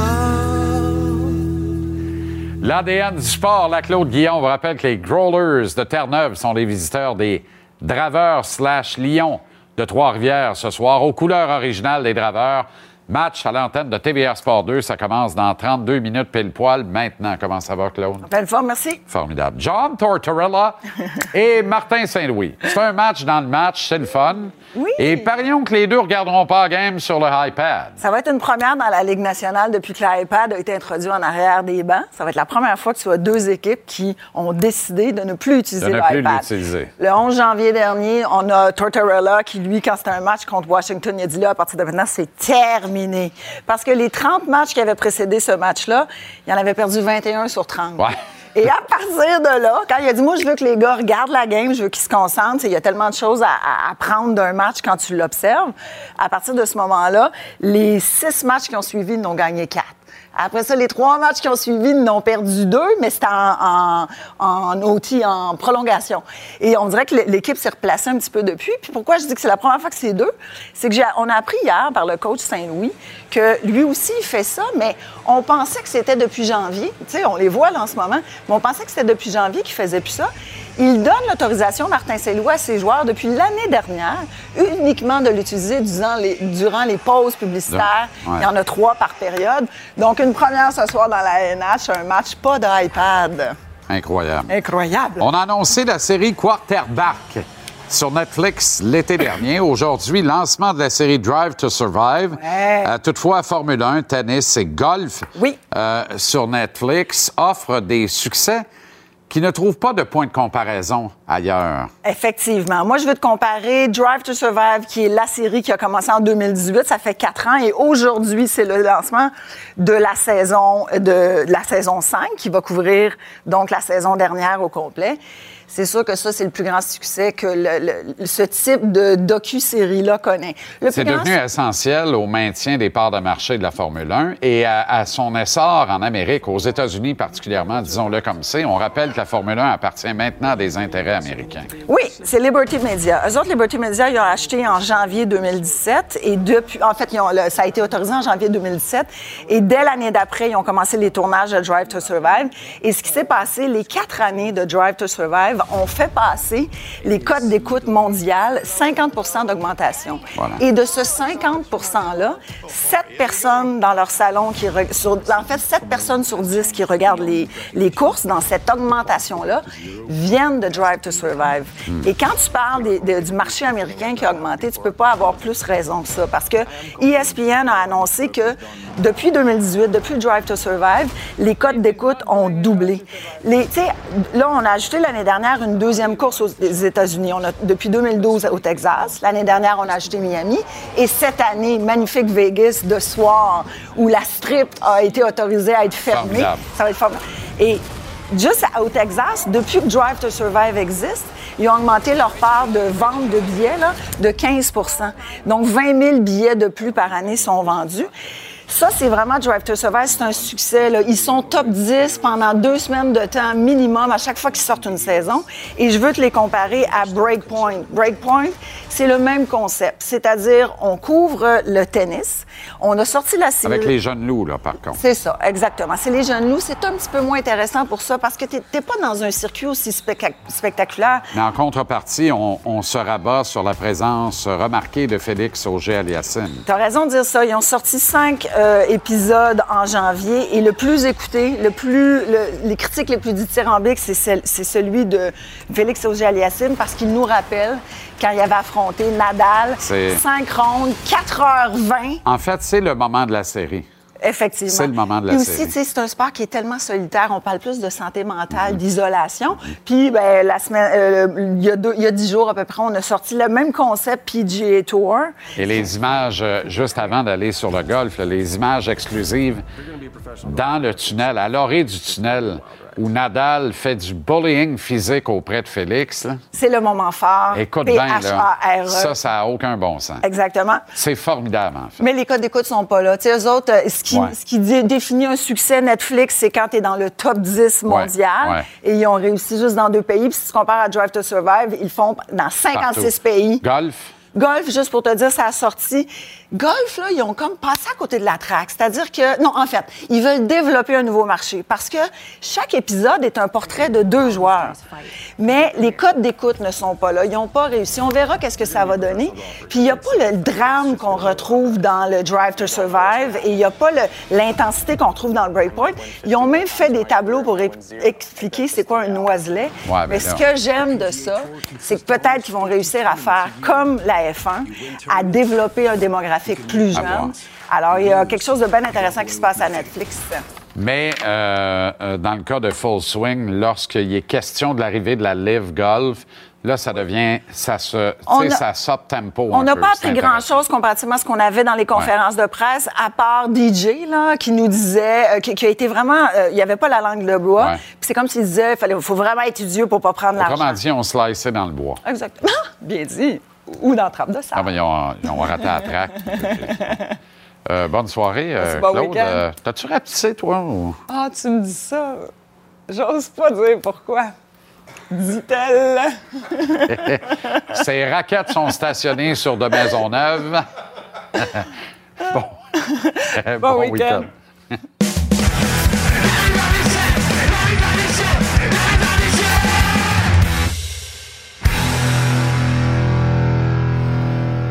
Comment ça va, Renaud?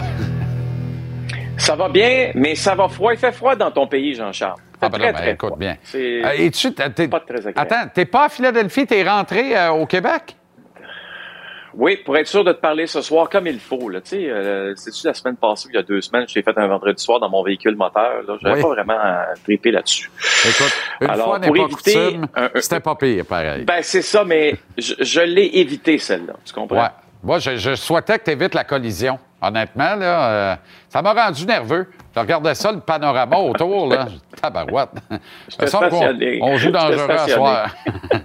OK, les Flyers et le Canadien ont les mêmes enjeux à une semaine de la date limite des transactions. On va être là, là. Ça va faire trois heures et demie que c'est fini. Oui. Il va rester deux fax à rentrer à cette heure-là dans une semaine. C'est fini. Euh, écoute, ce qui est clair, c'est que ce sont des équipes présentement qui ont peu à offrir. L'an dernier, c'était similaire, la situation. Euh, Rappelle-toi, du côté des Flyers, on voulait échanger Claude Giroux, ce qu'on a fait aux Panthers de la Floride. Donc, on a été vraiment des vendeurs agressifs. Euh, cette année, mais c'est un peu comme les Canadiens de Montréal. On n'a pas grand-chose à offrir, surtout que chez les Canadiens, bien, il y a plusieurs blessés, comme tout le monde le sait. Le seul joueur vraiment à échanger du côté euh, des Flyers de Philadelphie, c'est James Van Riemsdyk, euh, qui n'a que neuf buts depuis le début de la saison. Euh, c'est un gars, évidemment, qui a toujours joué en, deçà des attentes chez les Flyers de Philadelphie, gagne 7 millions de dollars. Donc, c'est sûr que les Flyers devront retenir au moins la moitié du salaire, soit 3 500 000, pour que cette transaction ait lieu. Par contre, moi, ce qu'on me dit, c'est que le téléphone ne sonne pas. Là. Je veux dire, il n'y a Ouais, personne ça, qui euh, appelle. Ben, c'est ça, qui, qui se lance en se disant on va absolument l'avoir. Et en même temps, ce qu'on m'a dit, c'est que des du côté des Flyers, on ne le laissera pas partir pour rien. On veut plus qu'un choix de cinquième ronde. Là. Ouais. Donc, on ne veut pas s'en débarrasser juste pour s'en débarrasser. On aime l'impact qu'il a euh, dans ce vestiaire. C'est quand même un leader. C'est un, un- un gars qui s'occupe bien des jeunes, me dit-on. Donc, on ne veut pas le laisser partir simplement pour le, le plaisir. Il va falloir donc payer euh, pour, pour obtenir, euh, si tu veux, euh, ses services. Puis, si on est capable de le faire d'ici euh, le, le 3 mars, bien, là encore, les Flyers, qui ont à peu près 1,2, 1,3 millions de dollars euh, présentement de libre sous le plafond salarial, pourraient imiter aussi, se joindre un peu au Wild du Minnesota là, et retenir des salaires si certaines équipes euh, en ont besoin justement de, de retenue de salaire venant d'une autre formation. Je regardais le pain d'épices de classement dans l'Est, et les prétendants aux deux dernières places donnant accès aux Ouais. séries. Là. Ça a germé dans ma tête tantôt sur le plateau avec les gars du show. Je me disais, si Ouais, je ouais. Kent Hughes, là, moi, je mets toute mon énergie. J'appelle Ron Extall à Pittsburgh. J'appelle euh, Stevie Y à Détroit. J'essaie Ah ouais. d'aider le plus de clubs possible en lutte avec les Panthères à entrer en série à la place des Ouais. Panthères. Tu comprends où je vais aller avec Oui. ça? Là? Oui, oui, Tu sais, mais- ben, tu sais, ben, euh, ça, dire une affaire, Hoffman, 100%. Hoffman, je demanderai un choix de temps pour toi. Donne-moi un Oh. choix de 7. Tu sais quoi? Donne-moi rien. M'aller te le mener. Si ça peut t'aider, s'il peut t'en Mais- scorer deux. Ouais, mais, oui, mais non. Tu comprends? Ça, ça, ça, ça n'arrivera pas. C'est ça. On, peut, on peut rêver. On peut rêver, là, sans aucun doute. Mais tu sais, là, euh, du côté des Flyers, ça fait déjà quelques... Excuse-moi. Du côté des Pingouins, ça fait déjà quelques jours que je t'en parle de comment c'est Ouais. très problématique. Électrochoc Euh, aujourd'hui. hein? Hier, électrochoc, mais, mais électrochoc qui vient étrangement après quelque chose qui s'est passé en deuxième période hier. La foule scandait Fire Extall, Ouais. congédier Ron Extall. Ouais. Et là, bien, aujourd'hui, euh, écoute, ce matin, je te, je te racontais comment ce, ce troisième trio est lamentable chez les Penguins de Pittsburgh. Ça fait d'ailleurs plusieurs fois qu'on en parle ensemble. Et qu'est-ce qu'on fait? on met Kapanen au balotage. Et là, euh, lui, il lui reste en passant une autre année de contrat. Ça, ça, ça fait complètement menotter, si tu veux, Ben oui. euh, les équipes qui auraient, entre guillemets, un intérêt pour ces services. Là, tu vas me dire, tu peux la- l'acquérir gratuitement. Oui, j'ai encore 3 millions à payer l'an prochain. Ça me tente-tu vraiment? Euh, il n'y a pas de retenue de salaire. Hein. Quand tu passes au balotage, l'équipe ne peut pas dire ben, je, vais garder 50% du salaire. C'est simplement y lorsqu'il y a une transaction que tu peux faire ça. Et ce soir, aussi incroyable que cela puisse paraître, Jean-Charles, euh, dans The Athletic, euh, l'éditorialiste attitré au Penguin de Pittsburgh réclame le départ de Ron Extall en disant que Kapanen au balotage, ça devrait être honnêtement la dernière chose qu'il a le droit de faire pour cette organisation. Écoute, je, je, il faut qu'il se soit passé. Il y a de quoi qui marche pas, là, parce que la saison a très bien démarré pour les Pingouins. Euh, tout le monde est Ouais. parti d'une excellente intention. On a gardé, on a décidé de conserver intact le triumvirat des champions, le, le, le, le- le trio infernal des grands leaders de cette équipe, Gino, Sid et bien sûr Exact. Chris, euh, le temps. Euh, Puis là, la chaîne a débarqué, puis on n'est pas capable de la rembarquer. Puis sincèrement, moi, je regarde le travail de Ron Extall, puis j'ai le goût de restituer. Pas, pas, je suis pas en train de dire Ron Extall me donne envie de vomir. Non, non, mais- C'est juste que je regarde ça- tout ce qu'il fait, puis je me dis, quel est son plan? Je suis pas capable de comprendre son plan. Je suis pas sûr que lui-même le comprend, Renaud. Bien, on en a parlé pas plus tôt que quoi, mercredi cette semaine. On parlait de Jeff Petrie. Ben oui. Fait Tu veux dire, comment, comment tu penses que tu peux t'améliorer vraiment, améliorer ton équipe en allant chercher Jeff Petrie? Là, tu veux jouer? C'est effrayant. Comment, co- comment il peut t'aider? Honnêtement, c'est là où y a des transactions, des fois, qui font très mal à certaines organisations. N'oubliez pas, il y a un an, là, Jeff Petrie, là, on était presque prêt à le donner. Là. Ben oui. On a eu Mike On Madison. ramassait retour. Matheson. Imaginez. Incroyable. Wow! Faut le faire. Bonne soirée. Bon match demain, les sénateurs. Le Canadien, 18h, Oui, l'avant-match, 19h, l'intégrale, à notre antenne. Salut, Renaud. Salut, Jean-Charles.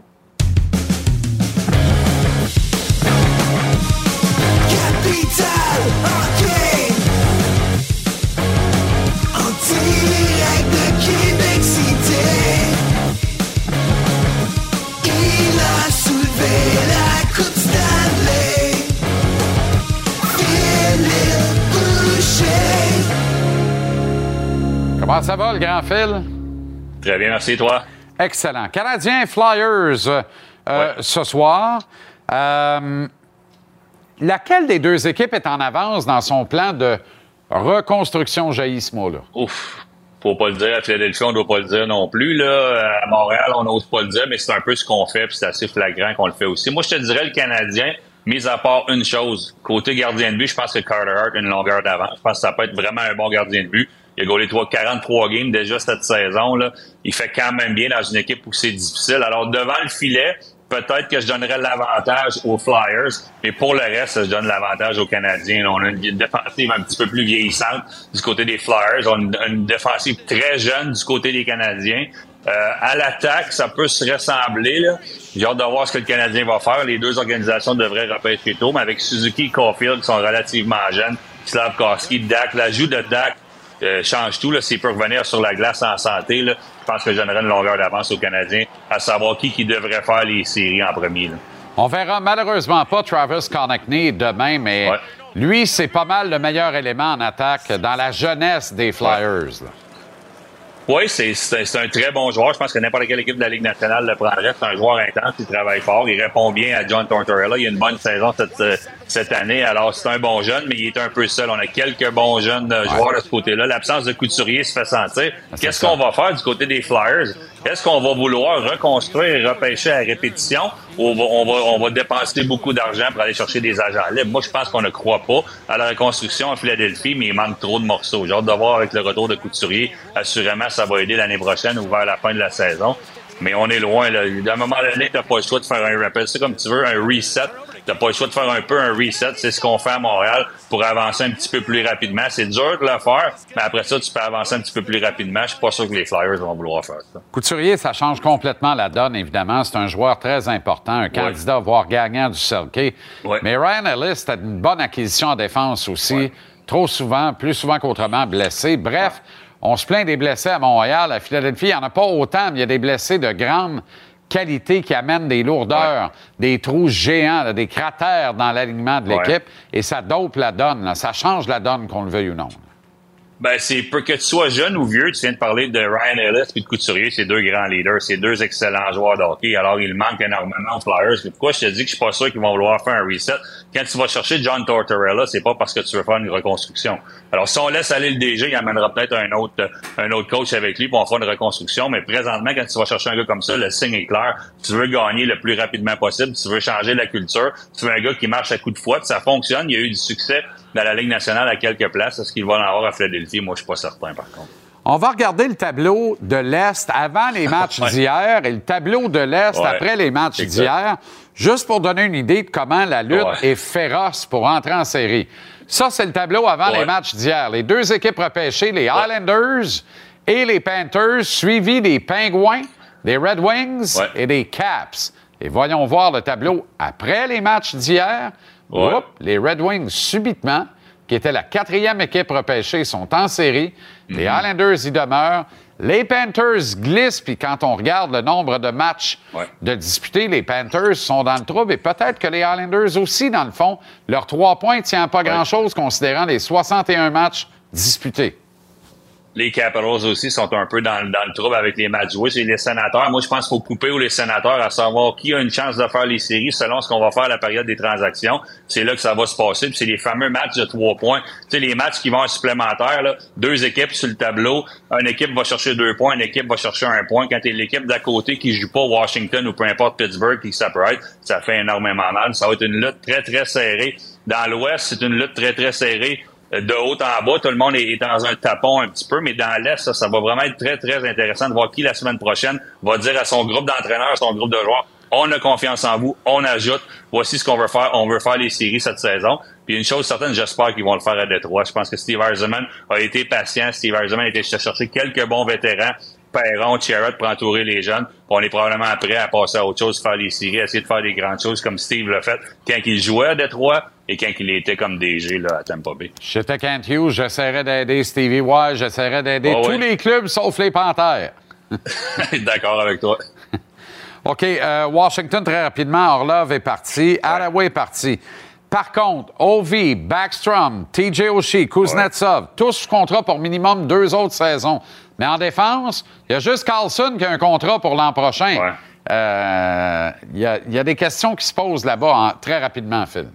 Bon, on fera pas un reset là-bas ni une reconstruction pendant qu'au là, on va vouloir y aller de l'avant. On est allé cher- chercher assez d'assets pour rêver à amener Chikrin à Washington, peut-être. Sinon, ça va être via agent libre pendant l'été. On va avoir quand même beaucoup d'argent dépensé. C'est sûr qu'on va essayer de gagner là-bas encore. Je vais te dire de quoi. S'il ramasse Checkrum après tout ça, je t'ai assommé, mais tu l'auras dit en premier à la radio ce matin et ici ce soir. Merci, Phil, pour la belle semaine. Bon week-end et à lundi.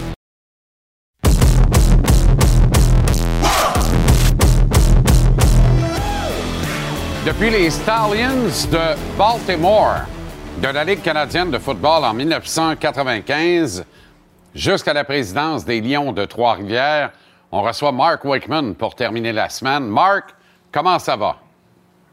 Ça va bien, JC, et toi? Ouais. Te rajeunis pas avec les Stallions? Ouais, euh, merci. Tu me rends pas service? Mais t'as encore l'air d'avoir quoi? 35 ans? 40 ans peut-être? Ah, ah, je vais le prendre, JC. Si tu le dis, euh, tu vas me prendre une note du médecin pour ma femme, par exemple, pour lui convaincre. Comment ça va la saison à Trois-Rivières? Mais ça va bien euh, dans son ensemble. C'est sûr que sur la glace, euh, comme euh, c'est, ça, ça va un peu plus difficile en haut à Montréal, donc euh, ça a des réper- répercussions sur les autres équipes. Donc, on a perdu beaucoup de joueurs qui ont été rappelés par Laval. Donc, on est content pour eux parce qu'on est là pour ça. On est là pour développer les joueurs puis aider à faire euh, gagner le grand club. Sauf que ça nous a vidé les coffres un peu ici euh, à Trois-Rivières, euh, surtout pendant une période en janvier. Euh, donc là, on se bat, on se bat pour une place en série, puis euh, beaucoup de pain sur la planche, mais euh, on, on- on travaille encore fort, puis on, on espère y arriver. Comment réagit le public avec ça? Est-ce que tu sens une certaine impatience de leur part dans les circonstances? Mm, oui puis non. Oui, dans le sens que tout le monde veut gagner. Peu importe à quel niveau. Euh, on veut voir l'équipe gagner, on veut, veut voir l'équipe performer. Euh, mais euh, il faut, faut tenir compte aussi du fait que bon, c'est encore nouveau pour les gens ici. Ils commencent à comprendre et, et voir le lien et à quel point que c'est pas si loin que ça pour qu'un de nos joueurs monte à Laval, puis peut-être éventuellement monte à Montréal. On a eu, on a eu un exemple euh, deux, trois jours où est-ce que Arthur Silops, notre gardien de but l'année passée, il a joué son premier match pour Vancouver. Il a gagné, euh, je pense que c'est 6-2 euh, et 35 arrêts sur 37 lancés. Une belle victoire. Fait que là, on voit qu'on n'est pas si loin que ça. Puis c'est intéressant pour les fans de. Oui, ils veulent s'identifier à l'équipe, ils veulent s'identifier aux joueurs, mais ils vont pouvoir s'identifier au fait que ces joueurs-là, qu'on va les adopter pendant qu'ils sont ici, ben, ils vont monter, ils vont performer ailleurs. Et puis, euh, ça fait partie du processus. On avait vécu la même chose à Laval à l'époque. Je pense que c'est c'est en processus de comprendre un peu cette, cette dynamique-là dans, dans la ICHL. Absolument. Euh, match hommage aux draveurs ce soir. Peut-être le nom le plus connu, le plus magique, celui qui résonne le plus lorsqu'il est question de hockey à Trois-Rivières. Oui. Vous avez travaillé pas mal sur ce projet-là. Il n'était pas question de faire un, un match hommage à moitié, en clair. Non, c'est clair. Puis euh, je pense que JC, tu me connais, quand on fait des cérémonies spéciales comme ça, euh, ici ou ailleurs, euh, je, euh, me fais toujours un devoir euh, de, de, pas couper coin rond puis de faire ça en grand. Puis euh, les draveurs méritent rien de moins. Euh, tu l'as dit, les draveurs euh, partout au Québec, mais surtout en région ici, c'est une institution. Euh, il y a encore beaucoup d'amour pour cette équipe-là. Puis euh, donc de, de- de faire ça aujourd'hui, on, on- on trouvait que dès le début de, de la franchise l'année passée, on se disait il doit y avoir quelque chose ici au Colisée Vidéotron qui rend hommage aux draveurs. Euh, faut pas oublier leur passage ici. Ils ont fait beaucoup, beaucoup de belles choses, euh, dont deux Coupes du Président. Donc, euh, de pouvoir euh, avoir un, un moment spécial, les honorer ici ce soir, je pense que ça allait de soi. Euh, ils ont répondu à l'appel en grand. On va avoir plus de 60 personnes ici ce soir, euh, menées bien sûr par leur, grand leader, euh, M. Bergeron, donc, qui va être ici. Je pense qu'ils ont dit, le coach va être là, on est mieux d'y aller. Tout le monde va être là. Ça va être, je pense qu'on va vivre des, émotions assez fortes ce soir, ici au Vidéotron. Euh, on va hisser au plafond une bannière qui, va, sera là en permanence pour ne jamais oublier leur passage ici à Trois-Rivières. Même Alain Vigneault a répondu à l'appel hein, et rapidement accepté Oui. de participer euh, au projet. Ben, tout à fait. Puis je pense que les gens qui ont, qui ont fait partie des draveurs, ça, ça a marqué leur vie, ça a marqué leur carrière. Dans plusieurs cas, ça a été le tremplin pour, euh, pour leur carrière euh, par la suite. Même Raymond qui n'a pas été ici longtemps, mais ça a quand même marqué sa carrière aussi. Puis lui aussi a répondu à l'appel. Donc, de pouvoir euh, tout réunir ces gens-là de façon virtuelle ou en vrai ici ce soir, en présentiel, euh, c'est quelque chose d'assez spécial. Puis euh, ce qu'on va pouvoir partager avec tout le monde, euh, euh, incluant les téléspectateurs ce soir, parce que notre match, bien sûr, est sur les ondes de TVA Sport. Euh, L'uniforme des draveurs qu'on a fait renaître. JC, quand on pense, quand, quand les Nationals ont porté l'uniforme des Expos, il y a un an ou deux, euh, tout le monde a porté attention, tout le monde a vu des émotions fortes. Quand on a vu le, le match extérieur sur le lac Tao, quand euh, euh, l'Avalanche a porté l'ancienne uniforme, des Nordiques, c'était tellement beau. Tout le monde a vécu des émotions fortes quand on a vu ça, parce que c'est la nostalgie, on aime ça. Ce soir, ils vont pouvoir voir aller leurs draveurs une fois de plus sur la glace, ici à Trois-Rivières. Je pense que je pense que les gens ont bien, bien apprécié. Puis il est vraiment beau aussi, l'uniforme. Fait que je pense qu'il n'y aura pas personne à déçu. On voit les images, là, c'est très, très, très intéressant, très attirant. Dans quelle mesure, Marc, lors du projet de création des Lions, ça a été étudié de plutôt reprendre le nom des draveurs et les couleurs originales des draveurs? Ben, bonne question, JC. Honnêtement, euh, c'est sûr que ça faisait, ça, ça faisait partie des, des discussions. Euh, si tu te souviens, on avait même euh, fait un appel au public de nous suggérer des noms, puis ensuite on a fait euh, voter les gens sur les options qu'on avait retenues euh, qui semblaient les plus intéressantes. Euh, et à toute franchise, ce qu'on avait, ce qu'on a fait, et j'en avais parlé à l'époque, c'est qu'on a écarté l'option draveur euh, presque en partant. Puis je m'explique. C'est pas parce que c'était pas un bon nom. Je pense que c'est un des meilleurs noms pour une équipe de hockey ou une équipe sportive tout court, surtout la région aussi. Mais justement, c'est une histoire tellement riche. C'est une histoire euh, pleine de succès dans la Ligue de la majeure du Québec. Là, on arrivait avec un nouveau club niveau professionnel dans la ECHL, euh, j'aurais pas voulu diluer l'histoire les, ou les histoires des draveurs euh, en, en rajoutant le chapitre de la ECHL pour que dans 20 ans, dans 30 ans, quand on parle des draveurs, tu parles-tu des draveurs de- du junior, tu parles du... On voulait, par respect pour les joueurs, par respect pour les coachs et tous les membres des draveurs à l'époque, on voulait laisser cette histoire-là intacte et bâtir notre propre, euh, propre histoire à nous. Rapidement, Marc, est-ce qu'au Colisée Vidéotron se trame une soirée de boxe pour bientôt? Euh, j'ai rien sur le radar aujourd'hui que je peux partager, mais c'est sûr qu'on continue à travailler fort pour ramener ça. Ça a tellement été un bel événement l'année passée. On a hâte d'en présenter un deuxième ici en 2023, ça c'est sûr. Tu es aussi gouverneur de l'Alliance de Montréal. Est-ce que ça se profile comme étant une saison aussi populaire au guichet que l'an dernier? Euh, je te dirais que ça risque d'être encore plus populaire. Euh, déjà, euh, la vente de billets va extrêmement bien. Euh, déjà, il y a plus de billets vendus cette année que, l'année passée en termes d'abonnés et billets de saison. Donc, euh, c'est très, très bien parti. La saison est juste dans quelques mois. Que ça s'annonce vraiment très bien. Pendant plus de 20 ans, tu as été associé aux Alouettes de Montréal. Euh, ça prend des propriétaires québécois, Marc, il n'y a pas de doute. Euh, sans aucun doute. Je pense que euh, c'est tellement une belle organisation. Ils ont les bonnes personnes en place euh, avec Mario, avec Danny. Euh, je pense que ça fait trop longtemps maintenant. Euh, Monsieur Wattenhall, Bob Wattenhall est- était n'était pas un Québécois, mais il adorait la ville de Montréal autant qu'un Québécois et puis il, a tout donné. Je pense qu'on lui doit beaucoup pour ça. Mais là maintenant, ça serait bien, ça serait je pense le temps d'avoir des, des, propriétaires québécois pour vraiment euh, donner une bonne lancée à cette équipe-là qui le mérite euh, pleinement. Bonne, grande et belle soirée hommage aux Draveurs ce soir avec Bergie et tous les autres invités, fort nombreux d'ailleurs. Une soirée très courue au Colisée Vidéotron de Trois-Rivières ce soir. Mark Wakeman, merci d'avoir pris le temps. Bonne soirée puis à très bientôt, Mark. Merci, JC. À bientôt. Voilà qu'une autre semaine se termine ainsi. Ici à JC, les Growlers, les Lions, c'est ce qui vous attend dans quelques instants avec l'hommage aux Draveurs. C'est à TVA Sport 2. 19h30, TVA Sport. L'Avalanche du Colorado, les Jets de Winnipeg, suivi de Gage-Tu. Demain, c'est le reportage intégral avant-match. Canadiens sénateurs dès 18h avec toute notre extraordinaire équipe. Merci en régie sur le plateau. Merci à vous pour une grosse semaine. On repart la conversation ensemble lundi 17h pour une autre édition de JC. Salut.